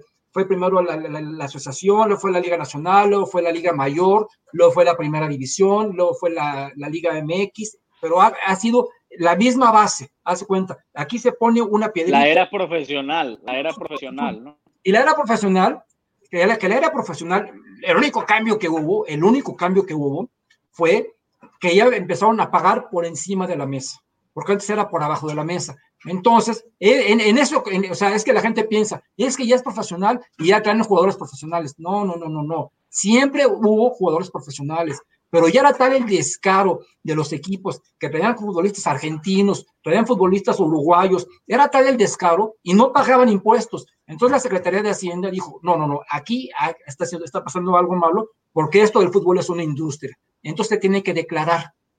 Eso, eso es realmente el cambio de profesional amateur. No que los futbolistas hayan sido este, malos, o, o, sea, es nada más. Desde ahí es que cuenta la liga. Y no, no, la liga, la liga es ver, hay una cosa que es torneo de liga y una cosa que es torneo de copa. El torneo de liga empezó en 1922 y va ahorita en el clausura 2020, pero eh, o sea, ha sufrido cambios de nombres y de estatus. Antes, te digo, no se pagaban a, los futbolistas por abajo, por arriba, por abajo de la mesa, sino por, por abajo, perdón. El torneo de liga es el mismo y ahora le llaman la Liga MX porque es una liga. Pero ayer, ¿ustedes vieron ayer la repetición del, juego América Chivas? Que lo que lo, pasó. Bueno, lo pasó este, el, YouTube del Club América. De hecho, me hablaron y me dijeron, ¿sabes qué hay duda? Damos retweet porque queremos que la, la gente vea. Del mismo club, ¿ok? Ayer, y me estaban hablando, yo empecé después de ver el partido, empecé a recibir ahí WhatsApp de todo el mundo, me dice, Héctor, tienes razón, tienes razón, porque ahorita Juan Dosal acaba de decir que los títulos de la América son 24, 25, 25, 26, 26, 27 y 27, 28. ¿Y luego? Todo, esto parte a colación de que por ahí del año 2005, 2002 más o menos, es cuando hay algún arreglo algún arreglo misterioso entre empresarios y deciden, deciden tomar en cuenta únicamente los títulos a partir de la era profesional. Y yo les digo a ustedes una cosa, les hago una pregunta. ¿Qué pasó a partir de esa fecha? Además de que se llama profesional. Bueno, para que nuestro amable auditorio sepa, a partir de esa fecha invitaron, y invitaron, así como ustedes me invitaron ahorita a participar en su programa, la liga invitó a jugar a cuatro equipos, cuatro equipos que no jugaban en la liga. Y esos cuatro equipos eran el ADO de Veracruz, era el Veracruz, era el Atlas y era el Guadalajara. Estos cuatro equipos no jugaban en la liga, no pertenecían a la liga, ¿ok? Se les invita a la liga y casualmente a partir de ahí el Guadalajara es cuando dice, ok, ahora sí vamos a contar, de aquí en adelante. Porque antes el Guadalajara no competía, porque no competía en esa liga. Simple y sencillamente estaba compitiendo en su liga de Occidente. Ahí por eso es que el Guadalajara fue el primer equipo en meter la cucharota y Jorge Vergara en paz descanse dijo, para que me renueven a mí mi contrato televisivo, yo quiero tener agua a cambio y quiero que nomás se cuente a partir de aquí. Y entonces, pues ya. en serio. Y así, Por eso, por Jorge Vergara es que se le contabilizan 13 y no 17 campeonatos al América. Bueno, yo le contabilizo los 17, ¿no? Y, y espero que ustedes dos también se los contabilicen, ¿no? Pero, o sea, las cosas así son claras, son por cuestiones comerciales. Y luego, pues ya, tú, ustedes recordarán, yo vi en las preguntas que me, que, me, que me, hiciste el favor de mandarme, me querían preguntar de Bauer. Michelle Bauer, todavía, él fue por los que pugnó y luchó de lo, de lo bueno que hizo Michelle Bauer, de lo poco bueno que hizo Michelle Bauer, luchó y pugnó porque estos campeonatos de los 20 fueran reconocidos como tienen que ser. Yo nomás les pregunto a ustedes, si entonces no son reconocidos, entonces el América no tiene 104 años. Hay que contar a partir del 44, ¿no? Y, si entonces no fueron conocidos, entonces no hubo representantes del América en el Mundial de Uruguay 1930, que fue el primer Mundial de la historia y primer Mundial de México también, y donde, por cierto, un americanista, Roberto Gallón, anota un gol en ese Mundial, ¿no? Entonces yo digo, para unas cosas, sí, cien, cien, ciento y tantos años, pero para otras cosas no, no, no, no. A partir de entonces, ¿sabes qué? Hay que ser congruente. ¿Qué organismo es el que dice si se contabiliza o no? ¿Es la federación? ¿Quién es? Cada federación, cada federación, mira, aquí no tiene nada que ver la FIFA. La FIFA lo único que avala es la liga. Entonces la FIFA dice, la Liga de México es la Liga MX hoy día, y la Liga MX empezó en 1922-23. ¿Ok? Es lo que dice la FIFA. Ya la FIFA no se va a meter de que tú tienes cuatro, tú tienes cinco, tú tienes 16, no. Ahora. Es la federación la que dice. La ¿Y qué le hacen a toda esa historia? O sea, ¿cómo, ¿cómo pudieron haber borrado la historia? Vamos, o, en qué momento no la contabilizan, inclusive a la misma gente de, de la institución, ¿no? O sea, ¿por qué no contabilizarla como tú como institución? Es lo que yo no entiendo en la vida. Si yo lo que yo quiero es que mi equipo, mi América, sea el, el equipo más grande y el más poderoso y el que tiene más títulos, en lugar de quitármelos, en lugar de ponerme unos que no existen, me los quito, no manches, güey, o sea, no, no me entra en la cabeza. O sea, es el, poderío de, de, Televisa, de, de, Emilio, ¿por qué, no, ¿por qué no se logró defender esos títulos que quedaron bailando? No, bueno, pues porque, no, sé. Si ustedes, si ustedes me pueden decir la respuesta, pues yo no la sé. Yo no, yo no la sé, no, no, no, no lo entiendo y me da mucho coraje, pero afortunadamente para eso estoy yo y mucha gente, y mucha gente, y para, yo hace poquito hice un video que se llama prueba de que la América tiene 17 títulos. Y puse las grabaciones como la de ayer, y puse todas las grabaciones, muchas tanto de, de Inevisión como muchas también de Televisa, en donde al aire están diciendo, y el América es campeón tal, tal, tal, tal, tal. Para ¿En, qué año, ¿En qué año fue ese parteaguas, sector, de que ya se dejan de contabilizar con lo de Vergara y esto? En 2005, más o menos. O sea, cuando el América le gana la final a los tecos de, de la Autónoma de Guadalajara, a partir de ahí, al día siguiente, salud, al día siguiente, es que aquí está mi hijo, al día siguiente salieron con su jalada de las 10 estrellas. Entonces yo dije, güey, no sé contar o qué, qué, onda, ¿no? La camisa, la camisa con las estrellas aquí. ¿Te acuerdas? ¿Te acuerdas? ¿Te acuerdas? Fue a raíz de ahí. Sí, sí. O sea, el mismo América se acuchilló, güey. Sí, y yo no sé si este, si ya, si ya tenía un poquito antes esto, pero como la América no había sido campeón, entonces la, verdad la gente ni opinaba ni decía nada de los... Este, habían pasado 13 años, ¿no? 13 años de sequía. Exactamente. Y luego realmente la gente piensa, como bien lo dice Jorge, tres años de sequía. El América tuvo 38 años sin ser campeón. 38 años, imagínate. El de 1924, 27, 28, a 1965, 37 años, 38 años, ahí sí yo me vuelvo loco, ¿no? O sea, ahora 13 años yo también. Por ahí, por ahí, Héctor, perdón que te interrumpa, por ahí vi un tweet, la verdad desconozco quién fue el que lo hizo, pero me gustó mucho porque este, comentaban que para, para ser americanista y haber visto, o más bien, para ser aficionado al América o a Chivas y haber visto los cinco últimos campeonatos del América, bastaron para ver cinco campeonatos del América, bastaron 18 años. Para ver cinco campeonatos de Chivas, bastaron 50 años. El aficionado tiene que tener, no sé si lo viste por ahí. No lo vi, pero, pero tienes toda la razón. Y, es, lo que yo le decía. Yo una vez a un amigo que quiero mucho, cuando lo conocí, este, le dije, ¿a qué equipo le vas, no? Y me dice, al Guadalajara. Y un hombre, güey, en serio, ¿cómo, o sea, cómo que, hasta se indignó? Y le dije, pero es que, ¿cómo le vas a Guadalajara? Que Guadalajara no gana nada, ¿no? Porque yo, cuando tengo uso de razones a partir de la temporada 70-71, y de, de, la 70-71 Guadalajara no ganó nada hasta el 1987. Entonces, eso que dices es muy cierto. O sea, toda la, todo, por, eso yo, para mí mi gran clásico siempre fue el Cruz Azul, porque era el equipo que siempre le ganaba a la América. Pero Guadalajara, no manches, o sea, el Guadalajara no pintaba. Y como bien dice Jorge ahorita, en 50 años ganó 5, ¿no? O sea, el América en una década ganó 5, para que te, te, lo pongo así, nada más en la década de los 80 ganó 5. Oye, Héctor, y ahorita con todo esto que comentas, eh, no son cosas que si en el organigrama directivo de la América hubiera más leyendas, no habría más gente peleando por toda esta historia. ¿Por qué no vemos tantas leyendas en el trabajando en el club?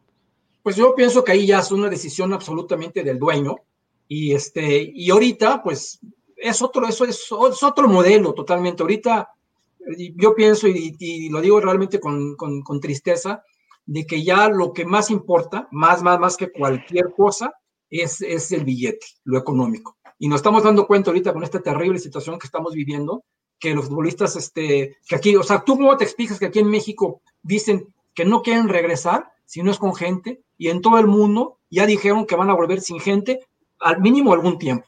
Entonces, ¿cómo es posible que aquí, aquí en México digan, vamos a arriesgar a la gente y vamos a regresar, o regresamos con gente o no regresamos? ¿Cómo te explicas eso? Digo, estamos hablando de vidas, de vidas humanas, ¿no? ¿Y sabes por qué tú, tú, tú lo explicas? por la simple razón que es importantísimo para ellos el aspecto económico. Pero yo te la dejo votando a ti, a los dos. Ustedes saben que lo más importante, que, ¿qué es lo que más deja billete a un equipo? Las transmisiones de televisión. Entonces, si vas al estadio y, la gente no puede ir, pues evidentemente más gente te va a ver por televisión, ¿cierto o falso? Entonces, así, inclusive tú podrías hasta tener mejores ventas, mejores patrocinios para la televisión. Entonces, yo no sé cómo hacen sus, sus negocios, sus cosas, pero este, tristemente así, así, está el, fútbol de hoy y, yo pues estoy convencido de que así es, así la situación, ¿no? no yo, yo, yo soy muy romántico, soy muy bohemio y me gusta mucho lo antiguito y todo, pero yo sé que eso ya no va a volver. Y entonces hay que adherirnos a todo, pero es triste. La pregunta que tú me haces, ¿por qué no hay algún este, histórico ahí? Pues porque en primera, pues ya es gente más grande, y ahorita pues ustedes saben que la gente joven es la gente que viene empujando y tristemente porque lo que se necesita es el empuje de los jóvenes y la experiencia de los grandes y pues ahí amalgamar para que se haga algo verdaderamente importante, ¿no? Y no nomás dejarlo todo a los jóvenes, porque la experiencia siempre es muy, muy importante. Y tener, por ejemplo, el Gran Madrid tenía a, ¿Qué opinas de, de del Negro Santos, hombre, que anda muy expresivo desde hace cuatro años para acá, ¿no?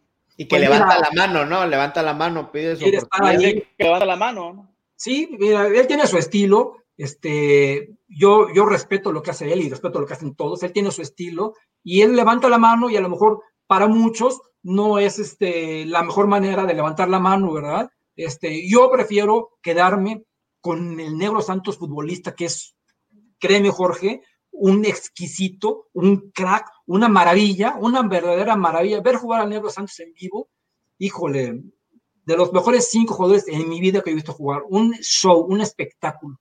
Y bueno, ya hoy él tiene su manera de ser, y si él quiere levantar la mano de esa, forma, pues este, pues yo realmente no creo que, le vaya, que vaya a tener eco en, la directiva, pero pues ahora sí que cada quien es libre de, manifestarse como mejor le, le, convenga y lo crea cada quien. Oye, Sague, ¿por qué dejó de ser directivo?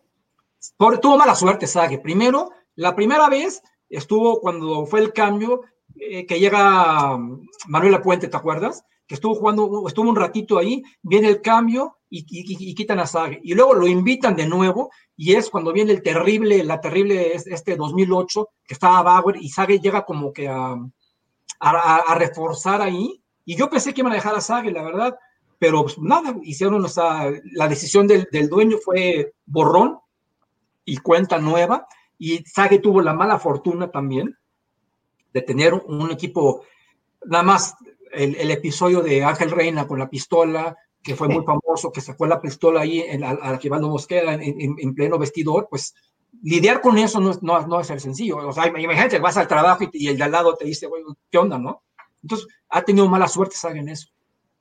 ¿Será Sage uno de los más este, castigados por, por el, la institución en la historia?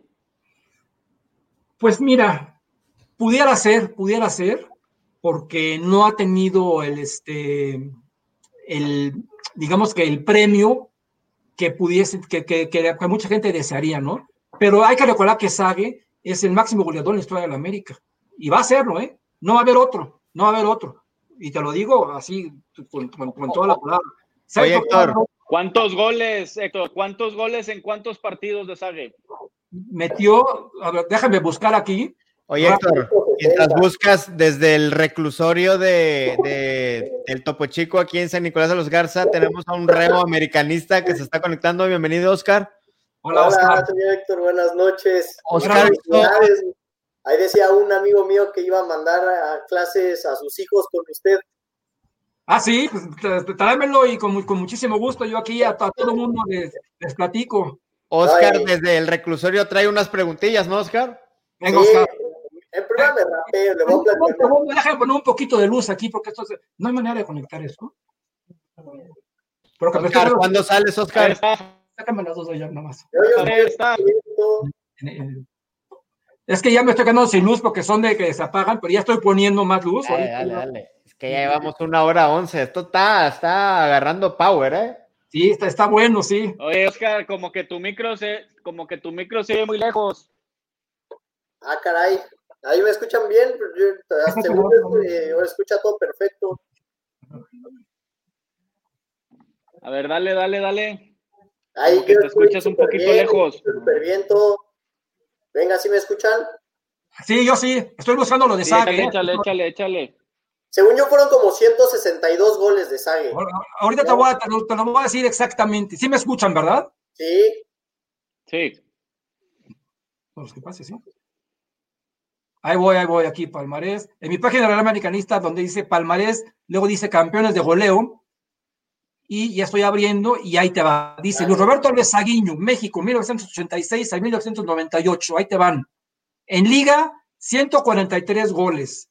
En Liguilla, 19 goles. En Copa, 15 goles. En CONCACAF, 11 goles y da un total oficial, y esto está verificado, 188 goles. A la madre. A la... ¿En cuántos juegos no, no te parece? No, no. ¿En, ¿En cuántos? ¿En cuántos juegos? No, no, todo, tengo los años, no, imagínate poner todos los juegos, pero, pero, pero sí, pero es, es, el máximo. 188 ¿sabe? goles. 188 goles, sí. Oiga, señor Héctor, una pregunta. Usted que, que, conoce tanto de la historia de la América, ¿qué piensa ahorita con todos los rumores que salieron sobre un supuesto cambio del himno de la América? No, no, no, por, por favor, no me digas eso porque sí sería como un golpe aquí a mi corazón, ¿eh? O sea, sería terrible. No, de todos, no, de no. todos, no puede ser. Ay, ay, sí, sí que es como lo por acá, mírame aquí. No, es que estoy, estoy conectando, ¿eh? permítame un segundo. Sí, sí, sí. Es que aquí, mi, aquí mi, mi, hermosa familia me está ayudando. Vale. Saludos ahí a la voz de Nof. Saludos, cámara. échale, échale, échale, Euge. Saludos, saludos.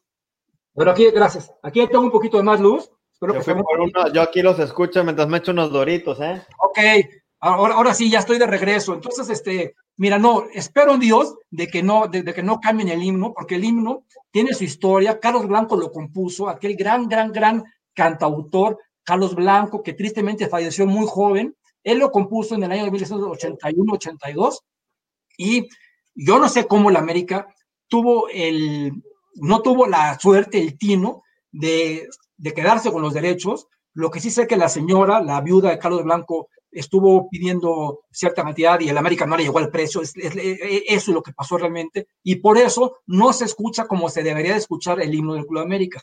Y es la razón porque ahora quieren poner un himno nuevo.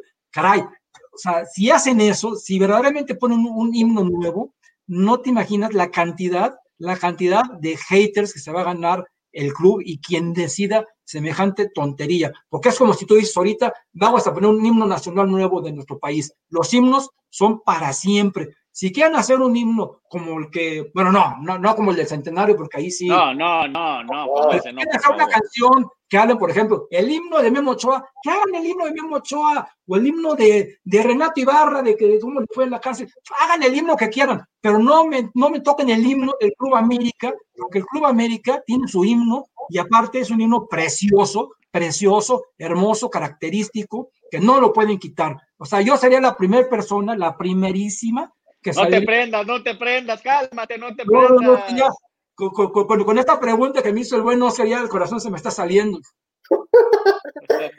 no, es que sí, o sea, yo también recuerdo un poco la polémica que se levantó en el centenario con el que estaban haciendo con Matute. Y ahora yo también, o sea, es un himno que no importa que lo he escuchado 500 veces, me sigue poniendo la piel chinita cuando el América gana un título o cuando lo ponen antes de que salgan los jugadores o sea, todavía ese, ese himno te transmite algo y las generaciones siguen y te siguen transmitiendo. No sé quién haya sido, la verdad no tengo ni idea si los rumores son ciertos o qué, pero sí sería como un sacrilegio, no sé. Yo por ahí leí, leí que este, Jorge Van Ranking, que por cierto es mi compañero de escuela, ese que se lo propuso al señor Azcárraga. Yo además espero que el señor Azcárraga sea sensato. Andaba, andaba pedo el güey, andaba pedo ese güey. Y espero que, espero que sea sensato y no permita semejante, semejante bajeza de cambiarnos el himno. mira, lo mismo siento, lo mismo siento cuando me ponen un uniforme que no es azul crema. Ahora imagínate el himno, hijo. A ustedes, a ver, se los dejo votando, que mañana les digan, ya la América no se va a llamar América, ahora se va a llamar este Atlético eh, Atlético Deportivo Televisa. ¿Qué, sentirían? Nada. Sí, no, no, es toda la identidad, ¿no? cuando cambian escudos en otros equipos o algo y sí, o sea, todo lo que causa, ahora aquí no me imagino igual del himno, a mí me molestó en general, pues usted y cuánta gente más podría molestarse por este cambio, porque ojalá que no. Pues todos, oye, y por favor no me hables de usted, háblame de tú, porque Ah, ok, Héctor. Muchas gracias. Y otra pregunta que, yo tenía ahorita, aprovechando que está con todo lo del descenso, por ahí usted ahorita que, eh, platicó de que Cuauhtémoc había jugado en el descenso cuando fue al Mundial del 2010. Sí. Si no me equivoco, fue, o sea, no que estuviera jugando, sino estaba registrado porque él fue el cambio del Chicago Fire al Veracruz. Estaba en el Veracruz, de hecho. Estaba en el Veracruz. en el Fire estuvo en, el 2007, ¿no? Ahora sí, ya tengo, ya tengo más luz. Sí. No, regresó a la, o sea, se fue a jugar al Veracruz un rato al, y en el 2010, cuando regresa de Chicago. Termina el contrato en Chicago, se viene al Veracruz, Veracruz. y ahí es donde, en, ese, en ese lapso, en ese mercado de fichajes que se había abierto aquí en México, es donde él lo registran y va al Mundial con él, porque venía en ritmo. O sea, porque el MLS en ese momento estaba en, o sea, había actividad. En el Mundial 2010, ¿verdad? Sí, entonces Cuauhtémoc está en actividad y, llega al Veracruz y es donde se, se, va, pero se va como jugador, de, de, hecho, se va como jugador, no me acuerdo si libre o ya había firmado el contrato, pero, o sea, ya era un hecho que llegaba al Veracruz, pero no sé si ya había firmado un contrato previamente. Yo creo que había firmado el contrato, ¿eh? ¿Tú te acuerdas que ah, hubo hasta una serie que, que sacó el mismo Cuauhtémoc? Sí, sí, lo de los lunes que, se, que era de toda su vida. De, que era Salía ahí con la novia en Veracruz y todo. exacto. Eh, eh, bueno, ahí él se va al Mundial y se va a jugar allá a Sudáfrica, pero él ya, no sé si registrado, pero ya era un hecho lo de Veracruz, pero no, todavía no había debutado en el ascenso como tal. Pero bueno, el punto es, ¿qué es lo que piensa usted ahorita con la medida de lo de, de abolir el descenso? Ese es el punto como tal. Terrible, terrible, terrible. O sea, es algo verdaderamente, este, acaban de acuchillar el fútbol por todo lo que significa. O sea, o sea, es lógico que en, en, todos los fútboles del mundo hay ascenso y descenso. Siempre está la segunda división y siempre tiene que bajar uno y siempre tiene que, que subir uno. Eso es, eso es lo más lógico, es lo más, este, lo más absurdo que pueden haber hecho. Pero bueno, o sea, y luego lo que dicen es de que es para que tengan este, fuerza los equipos que están hoy día, porque los de abajo no, no están certificados. Yo nomás te, acuerdo, te voy a decir una cosa para que veas cómo está el asunto. Ustedes que viven en Monterrey, cuando, cuando ascendieron los Tigres de la U de Nuevo León, fue en la temporada 74-75, ¿ok? Ya no sé. Este, ellos ya tenían la suerte de tener un estadio, porque era el estadio de la Universidad Autónoma de Nuevo León, ¿ok? Pero han habido equipos que han ascendido y tener un estadio más pinchurriento, casi casi que se veía en la calle, como por ejemplo el del Celaya. Ustedes no sé si les tocó ver algún partido del Miguel Alemán, que iba, a tiro de esquina y veía los taxis pasando, ¿ok? Antes no importaba que tuvieras ahí el estadio así de, con los mejores este el de colibríes etcétera etcétera porque lo que uno quería era que el equipo subiera y ya no te importaba ya, si te va mal pues vas de regreso pero como ahorita como decía Jorge y platicamos hace ratito como lo importante hoy día es el billete es exactamente es el billete entonces ¿Sabes por qué lo están haciendo? Por dos razones. Una, porque ¿quiénes son los que más, más billete aportan? Pues la gente que, que tiene una economía estable. Y lo voy a decir tal cual, el grupo Orlegui, que es el, el dueño del Atlas, y el equipo de, de, de, hoy día de Mauri Vergara, pues con ellos sabemos que el dinero no va a faltar, ¿verdad? O sea, a la federación no, no le va a faltar el billete. Pero ya tuvieron la experiencia con este señor Curi, que ve lo que, todo lo que hizo pasar a, la, a la división. Entonces, la federación tuvo que pagar un billete que Curi no pudo pagar. Entonces, por un lado dicen, tenemos que, que deshacernos de esa gente, que, que no es gente confiable, porque nos va a meter en problemas económicos. Y por otro lado, también tenemos que cuidar los intereses, los pocos intereses que tenemos, y no podemos darnos el lujo de que estos equipos miserables en la cancha, porque han tenido todos los miserables como el Atlas y como el Guadalajara, se nos vayan porque se nos va la mina de oro y, se, va, se al Atlas o se va, se al Guadalajara y por ahí te lleva el Cimarrones y va a pasar lo mismo que pasó con, con el Veracruz. Entonces, esa es la razón, es la razón económica 100% por la que están eliminando de tajo, pero la están dando en la torre, porque aparte van a eliminar a cuántos, trabajos, cuántos futbolistas, cuánta gente va a dejar, va a dejar de jugar. Y yo no me explico la verdad, a mí en mi cabeza no me entra cómo pueden estar matando a un equipo como el Atlante, Atlante que ha sido campeón de liga varias veces, o como que fue campeón de liga también, o como la UDG. Tampico, el Tampico, el Tampico también anda bien. Ya te dije cuatro, te dije Atlante, Zacatepec, UDG y Tampico Madero. Y sin embargo, ya tenemos vitaliciamente al Atlético de San Luis, a, este equipo de Juárez, a un Querétaro, que también que, actualmente acaba de, pasar a ser propiedad de creo que de Al este, Puebla al Puebla, que el Puebla siempre está, pero bueno, al Puebla qué bueno que se quede porque el Puebla es un equipo que ha sido campeón. Entonces, yo digo, si sabrá, si quieren únicamente 20 equipos, por favor, al menos tengan equipos este, con afición y con un poquito de historia del fútbol mexicano. No puedes eliminar al Atlante, porque el Atlante es uno de los equipos más importantes en la historia del fútbol mexicano. Y si ya, ya va, ¿qué, ¿qué, va a pasar con toda esa gente? Ustedes están muy chavos, por una vez aquí desapareció Necaxa, y se les ocurrió hacer un equipo que se llamaba Atlético Español. ¿Qué pasó con todos esos seguidores? De la noche a la mañana, dejaron de irle al, al, como ya no había Necaxa, esto la gente del Atlético Español pensó, ah, no, como ahora nos llevamos a Atlético Español, vamos a tener a todos los necaxistas con nosotros. Y evidentemente nadie le fue al Atlético Español.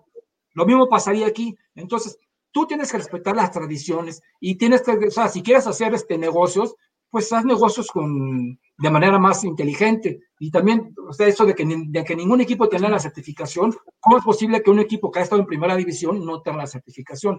Ahora, ¿tú crees, ustedes les hago la pregunta a los tres, ¿no creen, verdaderamente no creen que exista una, una persona poderosa en el país que pudiera, por ejemplo, comprar al Zacatepec o al Atlante? Sobran, o sea, la, la, la gente rica, los millonarios, sobran, nada más es cuestión de administrarse bien. A ver, les pregunto, ¿por qué duró tan poquito en el fútbol el señor Slim? Contéstenme. Le metieron el pie seguramente. Imagínate, para que el hombre más rico de, de, México diga, no, no quiero entrar aquí, pues es porque no quiere. Igual, ¿se acuerdan de Rafael Herrerías con el Veracruz? ¿Por qué duró sí. Herrerías con el Veracruz? Gente, o sea, con buena capacidad económica. Entonces, ¿qué es lo que pasa? Pues que como todo está manejado por las televisoras, las dos televisoras, y ahora ya hay un grupo de oposición, que son las otras televisoras, pues todo esto se maneja y nada más están viendo por sus intereses y no les importa. La mafia, la mafia del poder, la mafia del poder. Exacto, y la afición les vale un pepino, realmente. Oiga, y también eh, a nombre de mi compadre Iván Maciel, él había preguntado en el grupo de WhatsApp que cuál es el jersey que más le gusta y cuántos tiene. Este, ¿cuál es el que más me gusta? Déjame ver si te lo veo por aquí. La 76, 77. Mira, voy, voy a levantarle. Dinos a alguien que lo haya utilizado. ¿Qué jugador lo traía? Reynoso, Borja. Mira, ve, es. Eh, es de las ediciones estas que sacó el club hace unos años. Más o menos. Mira, ve, me voy, a, me voy a parar y, a, a, ver si ven esto. ¿Ven que te estoy señalando? Es la del escudo al centro solamente, ¿no? Este y mira, métase, métase a mi página y tengo una sección que se llama Metamorfosis del uniforme. Tengo todos los uniformes, desde 1916 hasta, hasta este último de clausura. Había uno, Jorge, que decía aquí, una leyenda en el pecho, que decía 60 América. Muy bonito, precioso, es el que más me gusta a mí. Y, este, y esa leyenda decía 60 América porque se cumplían 60 años de la fundación de nuestro equipo. Y entonces, no la película. Ándale, la del chanfle, exactamente. ¿Se acuerdan, de, ¿se acuerdan del uniforme del chanfle? Sí, sí, sí. Bueno, con ese, ya, con ese te contesto. Es, ese es el uniforme que más me ha gustado. Wow, wow. Bueno, pues, no tengo muchos, ¿eh? Porque antes, antes no los vendían los uniformes. Entonces, este, los uniformes se empiezan a comercializar a partir de la temporada 94, 95, más o menos, que con aquel, con aquel uniforme de rombos que usaban los africanos, las tareas africanas, ¿se acuerdan? Sí, sí, sí. Ahí, ahí es cuando se empiezan a comercializar ya bien, bien los uniformes en el fútbol, a no sé aquí en México.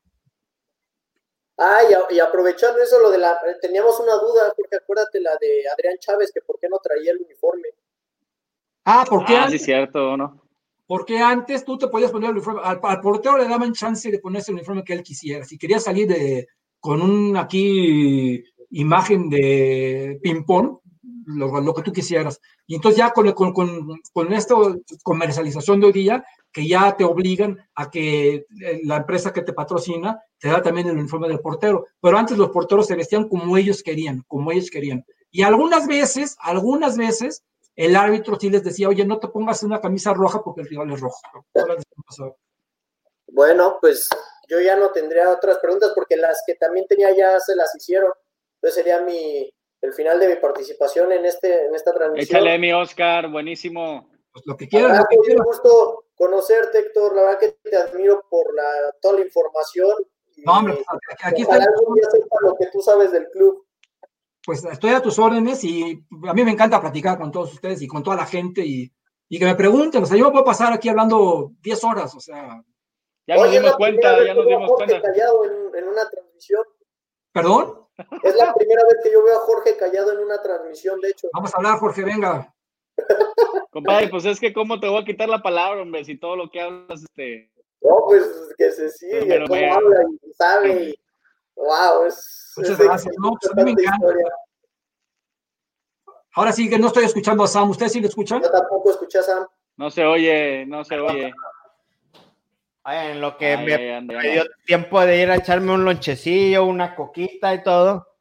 Ahí tengo otra pregunta, Ya Héctor. se puso los de Sabludowski. Ya se puso venga, los venga. de Sabludowski. Gracias, Oscar. Abrazo. Ay, Oscar, cuídate, cuídate, Oscar. Bye, Héctor, que estés bien. Oye, ¿este va a ser, pod, este va a ser podcast en dos partes o qué? Sí, onda, sí, sí. Pa, pa, este, ya estamos en la segunda. A, la, a, partir de la primera hora le vamos a, a dar al segundo episodio. Héctor, ¿cómo Venga. llega Hugo Sánchez a la América? que estuvo tan poquito? Mira, a ver, te voy a contestar. Primero, es, es una gran jugada, una súper jugada estratégica que hacen ahí Panchito Hernández y don Emilio Díaz Barroso, de quien hablábamos, porque Hugo Sánchez llega a la América directo del Real Madrid. ¿eh? Hugo Sánchez tuvo una lesión y con, con esa lesión bajó un poquito y ya venía el, o sea, ahora, ahora sí que la curva de rendimiento obviamente tenía que bajar, ¿no? Pero Hugo Sánchez lleva a la América siendo un futbolista 100% competitivo, muy competitivo, ya más grande. ¿De qué club venía? Del, del Real Madrid. Directo del Real Madrid pasó. Real Madrid, venía del Real Madrid. Vallecano, ni nada de eso. No, no, no, no. De aquí se fue a jugar al, al, al Linz. Y luego a la Real Sociedad, ¿no? ¿Qué? En el Rayo Vallecano, ¿no? Rayo Vallecano. Sí, y lo descendió, sí, sí, sí, pero de aquí se fue a jugar a, al, al, este, no me, acuerdo, no me, acuerdo si de, de, aquí se fue al Rayo Vallecano o de aquí se fue al Linz, pero el caso es que él llegó del Real Madrid y, y llegó y empezó a meter goles, goles, goles, porque llegó y el, el, el primer torneo que jugó fue el, el torneo con CACAF, que fuimos campeones y fuimos campeones con un gol de Hugo Sánchez. O sea, gracias a Hugo Sánchez fuimos campeones, tenemos un título ahí de, de nuestros 42 títulos oficiales, gracias a Hugo Sánchez tenemos un título. Empezó a meter goles, goles, y esa temporada, Sam, era la temporada este, previa al Mundial de Estados Unidos 94, y se iba a jugar entonces el premundial. Entonces, o sea, el famoso octagonal, que ustedes conocen como el octagonal, ¿ok? Entonces, a Hugo Sánchez lo estuvieron llamando mucho, mucho a la selección, mucho, mucho. Entonces, para bien, por Oye, ejemplo, fue el premundial, fue el premundial que mete el gol el abuelo, ¿verdad? Sí, exacto, exactamente. Efectivamente. ¿Y sabes quién le da el pase? En ese gol mete, en ese partido mete gol este Hugo Sánchez, le da el pase, uno, uno, uno de dos, pero Hugo Sánchez tiene muy, pero, muy, muy, pero bueno, ese gol de ese gol del abuelo es inolvidable. ¿eh? Sí, bueno, ese anda el que dijo Bañado, nos vamos al mundial. Ahí, exactamente. Entonces Hugo Sánchez, de ahí se va, se catapulta porque empiezan a jugar muy bien y viene la Copa América, Sam. Entonces, okay. Hugo Sánchez siempre ha sido una persona que ha luchado. ¿La Copa América fue la que llegamos a la final contra Argentina? Exacto. Y Hugo Sánchez siempre ha luchado por, por el gremio de los futbolistas, ¿ok? Y entonces a Hugo Sánchez siempre le pareció detestable y con mucha razón el draft, ¿ok? Entonces Hugo Sánchez lo que quería era desaparecer el draft. Entonces hubo ahí como que una, una, una mesa de estado, ya sabes, ahí se pusieron de acuerdo varios futbolistas y Hugo Sánchez fue de los cabecillas para que no fuera el draft o la selección no iba a jugar. Sánchez era grillo. Sí, sí, sí, sí, sí, sí, pero él, él en pro, él en pro. Sí, sí, o sea, grillo bien, pues. Grillo bien, totalmente. Ahora no sabía eso. Y hubo tres futbolistas, tres, que desertaron y les pusieron el nombre de los esquiroles. Uno era Roberto Luis Esparza, Otro fue Hermosillo y otro fue el Chepo de la Torre. Con el tiempo, Hermosillo cambió de opinión y se adhirió pero el Chapo de la Torre y Luis Esparza ya se quedaron como esquiroles, ¿no? El caso es que entonces a los directivos de la federación evidentemente no les gustó, pero ni tantito que Hugo Sánchez estuviera moviendo el tapete con la selección y le dijeron bye bye y entonces le hablaron a la América y le dijeron, ¿sabes qué? Tienes que deshacer Hugo Sánchez porque no lo tenemos en México porque está aquí moviendo el tapete y entonces que se vaya. Y por eso nada más duró Hugo Sánchez una Oye, no, no fue algo, si me escuchan, ¿verdad? Sí. sí. Sí, me escucha. No, no sí. fue algo que tuvo que ver con la, con la esposa y, y Antonio Carlos Santos. Y no, no, no, no, no. Por eso se fue Santos. Porque cuando Hugo Sánchez este, llega a la América, es casualmente la temporada que Santos se va a jugar al Porto de Portugal. Porque ya, ya, ya, ya se había casado con, con Emma Portugal. Y cuando sale Hugo Sánchez de la América, regresa Antonio Carlos Santos. Entonces, llega, llega Hugo Sánchez en qué año? 92-93. Estuvo un año futbolístico completo. Un año futbolístico completo, sí. Y se iba a quedar más tiempo en el América, o sea, venía para quedarse. Por dos años. Y le dijeron, oh, ese desastre del, de él porque está moviendo mucho las aguas acá con los jugadores. Tal cual, sí. Ah, oye, oye, Luis Gar, pero, este, perdón. Espérame, una pregunta, porque dijeron, que dijeron 92-93. ¿No estuvo él en la semifinal que perdió con Tecos, en la que quedó campeón Tecos con Bucetich? No, esa ya fue la 93-94. Okay. Estuvo, estuvo, en la semifinal que perdimos, aquella triste y lamentable que, que, también nos robaron, porque no hay otra palabra, que se les ocurrió tener a un, a un árbitro costarricense, Bernie Ulloa, que contra el Monterrey, que primero en, en el TEC nos ganan con un gol de Careca en fuera de lugar. Y luego aquí en México les metemos tres goles, tres, tres, tres, y los tres los anula el hombre este, queda el marcador 0-0 y quedamos eliminados. Bueno, al día de hoy Hugo Sánchez dice que eso es un caso claro de corrupción, ¿no? Claro, y ahí, imagínate, pasa esto con Hugo Sánchez, y de ahí se fue a jugar la Copa América con la selección y, empezó a mover todos y empezó a decir que eran unos corruptos, que los árbitros están vendidos, que los por eso, ¿sabes qué? Desastre de este cuate. Fue el Monterrey campeón ese, ¿no? Fue el Atlante campeón, Monterrey perdió la final. Perdón, perdón, el Monterrey subcampeón, ¿cierto? Cierto, así fue. Oye, Héctor, y hablando de jugadores estrellas mexicanos repatriados, Luis García, ¿cómo estuvo el tema de Luis García? Pues, como dijimos, o sea, lo traen, este, no, o sea, no sabemos quién lo trae a América, si Panchito, si Robolotas, si Bejaque. El caso es que lo traen en una época donde probablemente no se necesitaban sus servicios porque la América tenía un equipazo, los 11 titulares estaban muy bien estructurados, se conocía quiénes eran y a Luis lo tenían que meter con calzador. Más, sin embargo, eso no significa que no haya tenido un buen rendimiento con el América, porque llegó a la 95, 95, 94, 95, perdón, 95, 96 y todo jugó los, 96, 97, el, el invierno y el verano y metió buenos goles, fue rentable y yo le agradezco a Luis García su profesionalismo. ¿Y por qué se fue Luis García del América? Porque lo venden al Atlante y regresa a la América Sague y Ricardo Peláez. Entonces, no, no, no, no, podían acaparar tantos, tenían que vender para, para poder traer. Y, y sabes qué, yo pienso más bien que también era un tema de que tenemos que deshacernos de uno porque hay que pagar otros sueldos. Ok. Luis, García, y en... Luis García cobraba un, un, billete. Y en personalidades más recientes, ¿por qué se fue Zambuesa, Héctor? Pues mira, dicen que se fue porque él quiso. La primera vez, o sea, dicen que él se fue porque él quiso. También dicen, que no me consta, que le dijeron, te vas, que no le perdonaron la expulsión contra, contra el, los Tigres, ¿no? Y este, esas son las dos versiones. Para mí, que. ¿Y te, y te acuerdas que debuta contra el América y, y, un partidazo? Uh -huh. el, justo el día que debutó Marchesín. Sí, sí. Bueno, para que veas, para, para, mí en lo personal, se me hizo un, este, un error que, que Zambuesa se hubiese ido. Pero yo, yo era de las personas más enojadas con Zambuesa esa final, ¿eh? porque yo estaba seguro que iba a cometer una tontería como la cometió, pero ahora que dicen que viene de regreso, yo toda la vida prefiero a Zambuesa, toda la vida prefiero a Zambuesa que a Ibargüen, que a, a, este Leonardo o que a Cáceres, toda la vida, toda la vida. Hay un dicho que dice, más vale malo conocido que bueno por conocer. Entonces, yo, yo así lo prefiero. Aparte, Zambuesa es un jugadorazo, ¿eh? O sea, de repente te saca una de sexto año. Mira, guardando todas las proporciones, en, a, los, a, en los años finales, cuando la selección metían a Cuauhtémoc, lo metían acá un ratito para que te, te, te tuviera una pincelada, ¿estás de acuerdo? Uh -huh. Así podrías meter a Zambuesa cuando el partido ya se, se, se está poniendo difícil, lo metes porque igual te da una pincelada, ¿no? ¿A quién prefieres meter? ¿A Zambuesa o, o alguien que sabes que, que te va a dar un, una buena de mil años? Oye, y ahorita que hemos estado hablando de tantos, de tantos ídolos, de tantas eh, figuras, ahorita que dices de lo de Zambuesa, como, como, como aficionados a veces creo que idolatramos o idealizamos de más al jugador.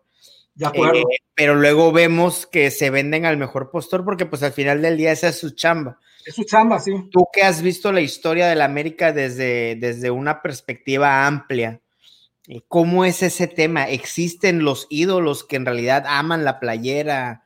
Este, escuchábamos o platicábamos hace poco con el equipo el tema de Javier Aguirre, Ajá. que acaba de declarar que de volver a negar su americanismo, ¿no? Aunque fue pieza clave.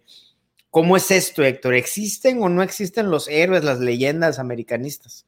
Pero mira, este, a Javier Aguirre lo trataron mal en el América, inclusive no sé si sepan que él cuando iba a regresar, al, al, al, cuando regresó al fútbol mexicano, porque él se fue a jugar a los Asuna, ¿ok? Entonces uh -huh. él regresa al fútbol mexicano y recibe una oferta del América y una oferta del Guadalajara y una oferta del Atlante, del equipo del cual se había ido. A Javier Aguirre lo cambia por Gonzalo Farfán y te voy a contar que al América le fue bien al final del día con el cambio, porque Gonzalo Farfán es una, es una leyenda del, del, del club, ¿no? Pero Javier Aguirre no tenía por qué haber salido, pero decidieron que saliera porque fue lo que pidió el Atlante en lugar de, de, de Gonzalo Farfán. Total, que no le gustó a Aguirre la salida de la América. Entonces, cuando se va a jugar a los Asuna, le rompen el pie y viene de regreso, ¿no?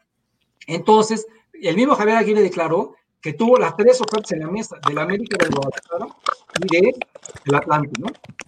Y que, que el América ofrecía más dinero que el Guadalajara. pero prefirió el Guadalajara. ¿Estoy metiendo ruido o qué onda? Poquito, sí.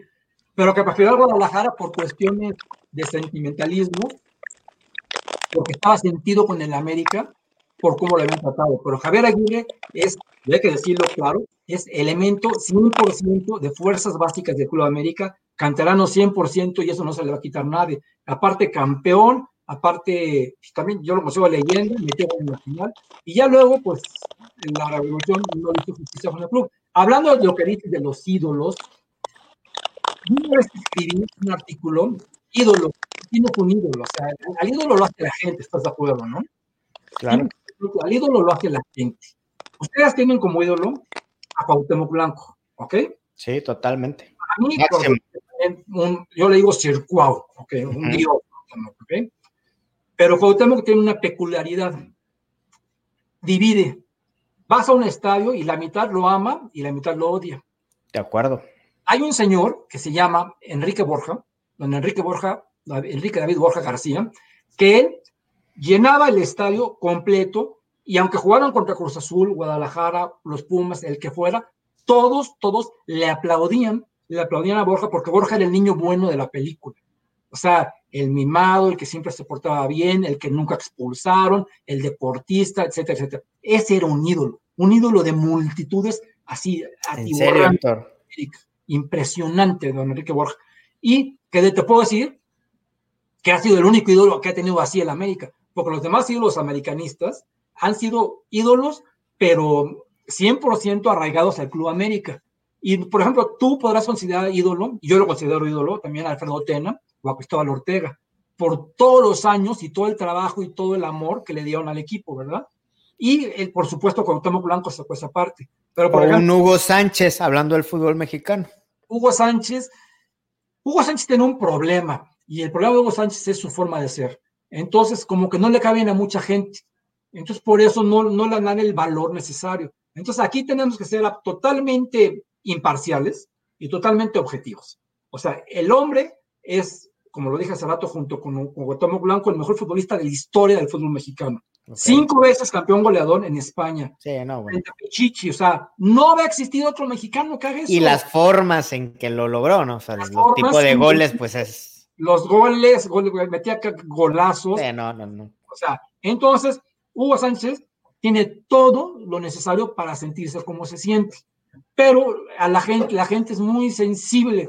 Con decirte que aquí en México tenía un apodo Hugo Sánchez, le decían Ego Sánchez en lugar de Hugo Sánchez. Yo respeto mucho a Hugo Sánchez, yo me quito el sombrero por Hugo Sánchez, la verdad. Y, pero yo Hugo Sánchez no lo veo como ídolo. O sea, por ejemplo, ídolo del pueblo, ni tú y yo no lo vimos jugar, don Horacio Casarín. Uno que, la, o sea, imagínate que le pegaron en, un partido, le rompieron la pata y la gente se enardeció y ¿sabes qué hizo la gente en el estadio? Le prendió fuego al estadio.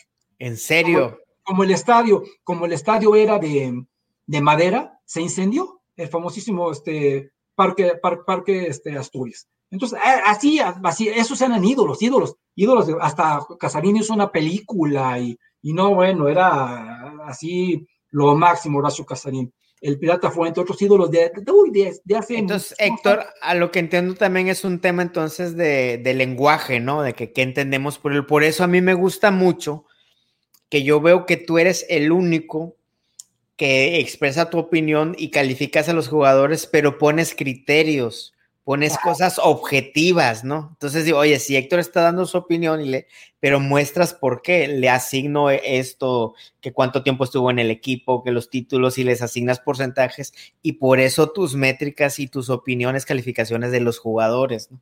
Exactamente, yo todo lo hago con, con, un porqué, no, no, no, no, no, no porque nada más porque se me ocurrió, ni por amiguismos, porque yo califico muy bien a probablemente a futbolistas que no me caen bien, y califico mal fútbol, a futbolistas que son mis amigos, pero hay que calificarlos como, como están en el terreno de juego, ¿no? Y entonces ya yo tengo, a lo mejor para muchos no es este, muy, o sea, les gusta mucho mi manera de calificar a la gente, pero pues, es como cuando vas a la escuela y le pones palomita, ¿no? O sea, quién tuvo, o sea, empiezas con seis, para arriba, para abajo y así, y el que tiene más títulos, el que duró más tiempo, el que tuvo más empatía con la afición, el que se portó mejor, y a todos le vamos dando un, parámetro, ¿no? Un puntito más. Fíjate que este fue mundialista con el Club América, y no cualquiera es mundialista con el Club América, ¿no? Entonces, todo vale, ¿no? Y al final del día sumas y restas y te, te, dan los, este, los, los, Porque a veces fallamos en las discusiones, ¿no? Hablamos de que quién es mejor. Oye, estás hablando de tu favorito, ¿no? Exacto. Pero ya cuando pone, y cuando, cada quien puede decir quién es su favorito, ¿no? Pero ya cuando pones métricas, pones algo objetivo y los evalúas a todos bajo la misma vara, ahí es donde empiezan a salir las verdaderas cualidades y la trascendencia de cada jugador. Absolutamente, o sea, cada quien tiene sus gustos y son muy respetables. Y yo lo, yo lo único que hago es poner ahí la prueba jugó tantos años, metió tantos goles, fue así, así, así, así, y fue rentable, porque puede, como lo, que hablamos hace ratito del Chicharito, que es el líder goleador de la selección nacional, pero ha jugado un millón de partidos, y Borja jugó una décima parte, ¿no? Entonces, eh, ahí es donde se mide la rentabilidad, ¿no? O sea, tienes que, siempre, como dice, debe haber una métrica para decir, es que este metió muchos goles, sí, pero jugó muchos años, ¿no? Como la gente me dice de que por qué no le doy su justo valor a Adrián Chávez. Adrián Chávez duró 10 años con la portería del América, 10 años, 10 años, 10 años es muchísimo, ¿ok? 10 años duró Adrián Chávez en la portería del América y esos 10 años tuvo buenas temporadas, pero tuvo malas temporadas. Y se aventaba sus buenos errorzazos también, ¿no? Exacto, se equivocó cualquier cantidad de veces. y yo te lo, te lo pongo ahí, hubo más partidos que perdimos por su culpa, que ganamos por su culpa. Entonces todo eso cuenta, no nomás de que porque duró 10 años y, ganó muchos títulos, pues sí, en 10 años tienes que, tienes que jugar. A diferencia de una rentabilidad de Adolfo Ríos, me imagino. Exacto, ahí la dejaste votando, mira. Adolfo Ríos, él, él solito, él solito nos dio un título de liga, él solito, porque si él no mete la mano en el tiro del colombiano en el tiempo extra que era gol de oro. Gutiérrez, ¿no? ¿Cómo se llama? Gutiérrez, el América hubiera perdido, ¿ok? Simple y sencillamente. Si él no mete la mano, y yo un día lo entrevisté y me dijo, ¿sabes qué, Héctor? No fue mi mano, fue la mano de Dios. Dios, nuestro Señor, me jaló e hizo que yo llegara porque no llegaba. A Adrián Chávez, que en las finales no fue absolutamente este, definitivo. Definitivo en lo absoluto. Primero le ganamos a los Pumas 4-1, los goleamos, y aparte te cuento que el gol que nos meten en el Azteca se lo come Chávez. Y luego en el, partido contra Cruz Azul, que nos que empatamos aquí 2-2, también se come un gol a Gran Chávez en la final. Entonces, hablando de los títulos, sí, sí, el portero multicampeón y lo que quieras, pero el otro fue a la hora de la verdad mucho más decisivo que este, que jugó más tiempo. Entonces, pero es que, como volvemos a lo mismo, la gente tiene sus preferidos y, y, es válido que todo el mundo tenga sus preferidos, ¿no? Pero yo nomás me baso en hechos, yo no me baso en sentimentalismo ni mucho menos, porque yo algún día voy a poner mis favoritos y bueno, son mis favoritos, a lo mejor mis favoritos no son los mejores. Y eso yo te aplaudo porque pones un marco o pones un contexto objetivo con criterios medibles para poder determinar una calificación eh, este, que tú propones, no es una conversación que tú propones, porque también he visto que hay muchos detractores. De que, ay, ¿quién es esto? Oye, digo, pues Héctor está proponiendo unos criterios que todos podemos ir a Google a checar si sí es cierto o no, güey, me explico. Ya que, ya que cada quien hable de sus, de sus favoritos, pues ah, es cotorreo. Ahorita nos ponemos a hablar de que Maldonado prefiere Ochoa sobre Cuauhtémoc Blanco, pero pues es su, es su cotorreo, me explico. Exacto, cada quien tiene libre de tener sus favoritos, evidentemente. Y yo lo que trato de poner es nada más para evaluar los, los números, ¿no? Y eso te, te, agradecemos y te aplaudimos de que le das a algo una pasión a esta americanista le has dado orden, le has dado historia y este, por eso te, agradecemos mucho, Héctor. Este, gracias por tomarte estas casi dos horas de enseñarnos. Tienes tela infinita de dónde cortar, ¿eh? No, como me dijiste hace ratito, que me dices y me suelto, podemos hablar las horas y las horas y las horas, porque hablar del Club América es apasionante y hablar de la historia del Club América, uff, es más apasionante todavía. O sea, te lanzo el reto de hacer una segunda parte, es quedaron unas, unas preguntitas pendientes te agradecemos mucho, Héctor. La verdad, este. a ti, a Jorge. Esta, esta plática la voy a volver a escuchar porque aventaste un chingo de cosas. ¿eh? Pues ya sabes, ya sabes, con mucho gusto y este, darle un abrazo a Maldonado que lo extrañé. Y este, yo estoy para servirle, sabes, siempre aquí, como, como dice mi buen amigo Robin Martin, es que son competencias, no, no somos competencias, somos diferentes y, nos, nos complementamos. Entonces, y para nosotros tú eres nuestro maestro, digo, eso siempre te lo hemos dicho y este y gracias, gracias Héctor por venir a, poner orden en este americanismo. Ya sabes que yo los admiro y en serio los admiro, admiro muchísimo la labor que hacen, cómo jalan a, la gente, a la nueva generación y cómo, cómo se preocupan por, por tener siempre, siempre al tanto a toda, toda la gente de lo que pasa en el equipo. De verdad se los agradezco. Venga Héctor, un abrazo y hasta la próxima, hasta la segunda parte. Saludos, saludos, saludos a todos y saludos a tu gente. Gracias. Venga. Bye. Bye bye. Mom deserves the best, and there's no better place to shop for Mother's Day than Whole Foods Market. They're your destination for unbeatable savings, from premium gifts to show-stopping flowers and irresistible desserts. Start by saving 33% with Prime on all body care and candles. Then get a 15-stem bunch of tulips for just $9.99 each with Prime. Round out Mom's menu with festive rosé, irresistible berry chantilly cake, and more special treats. Come celebrate Mother's Day at Whole Foods Market.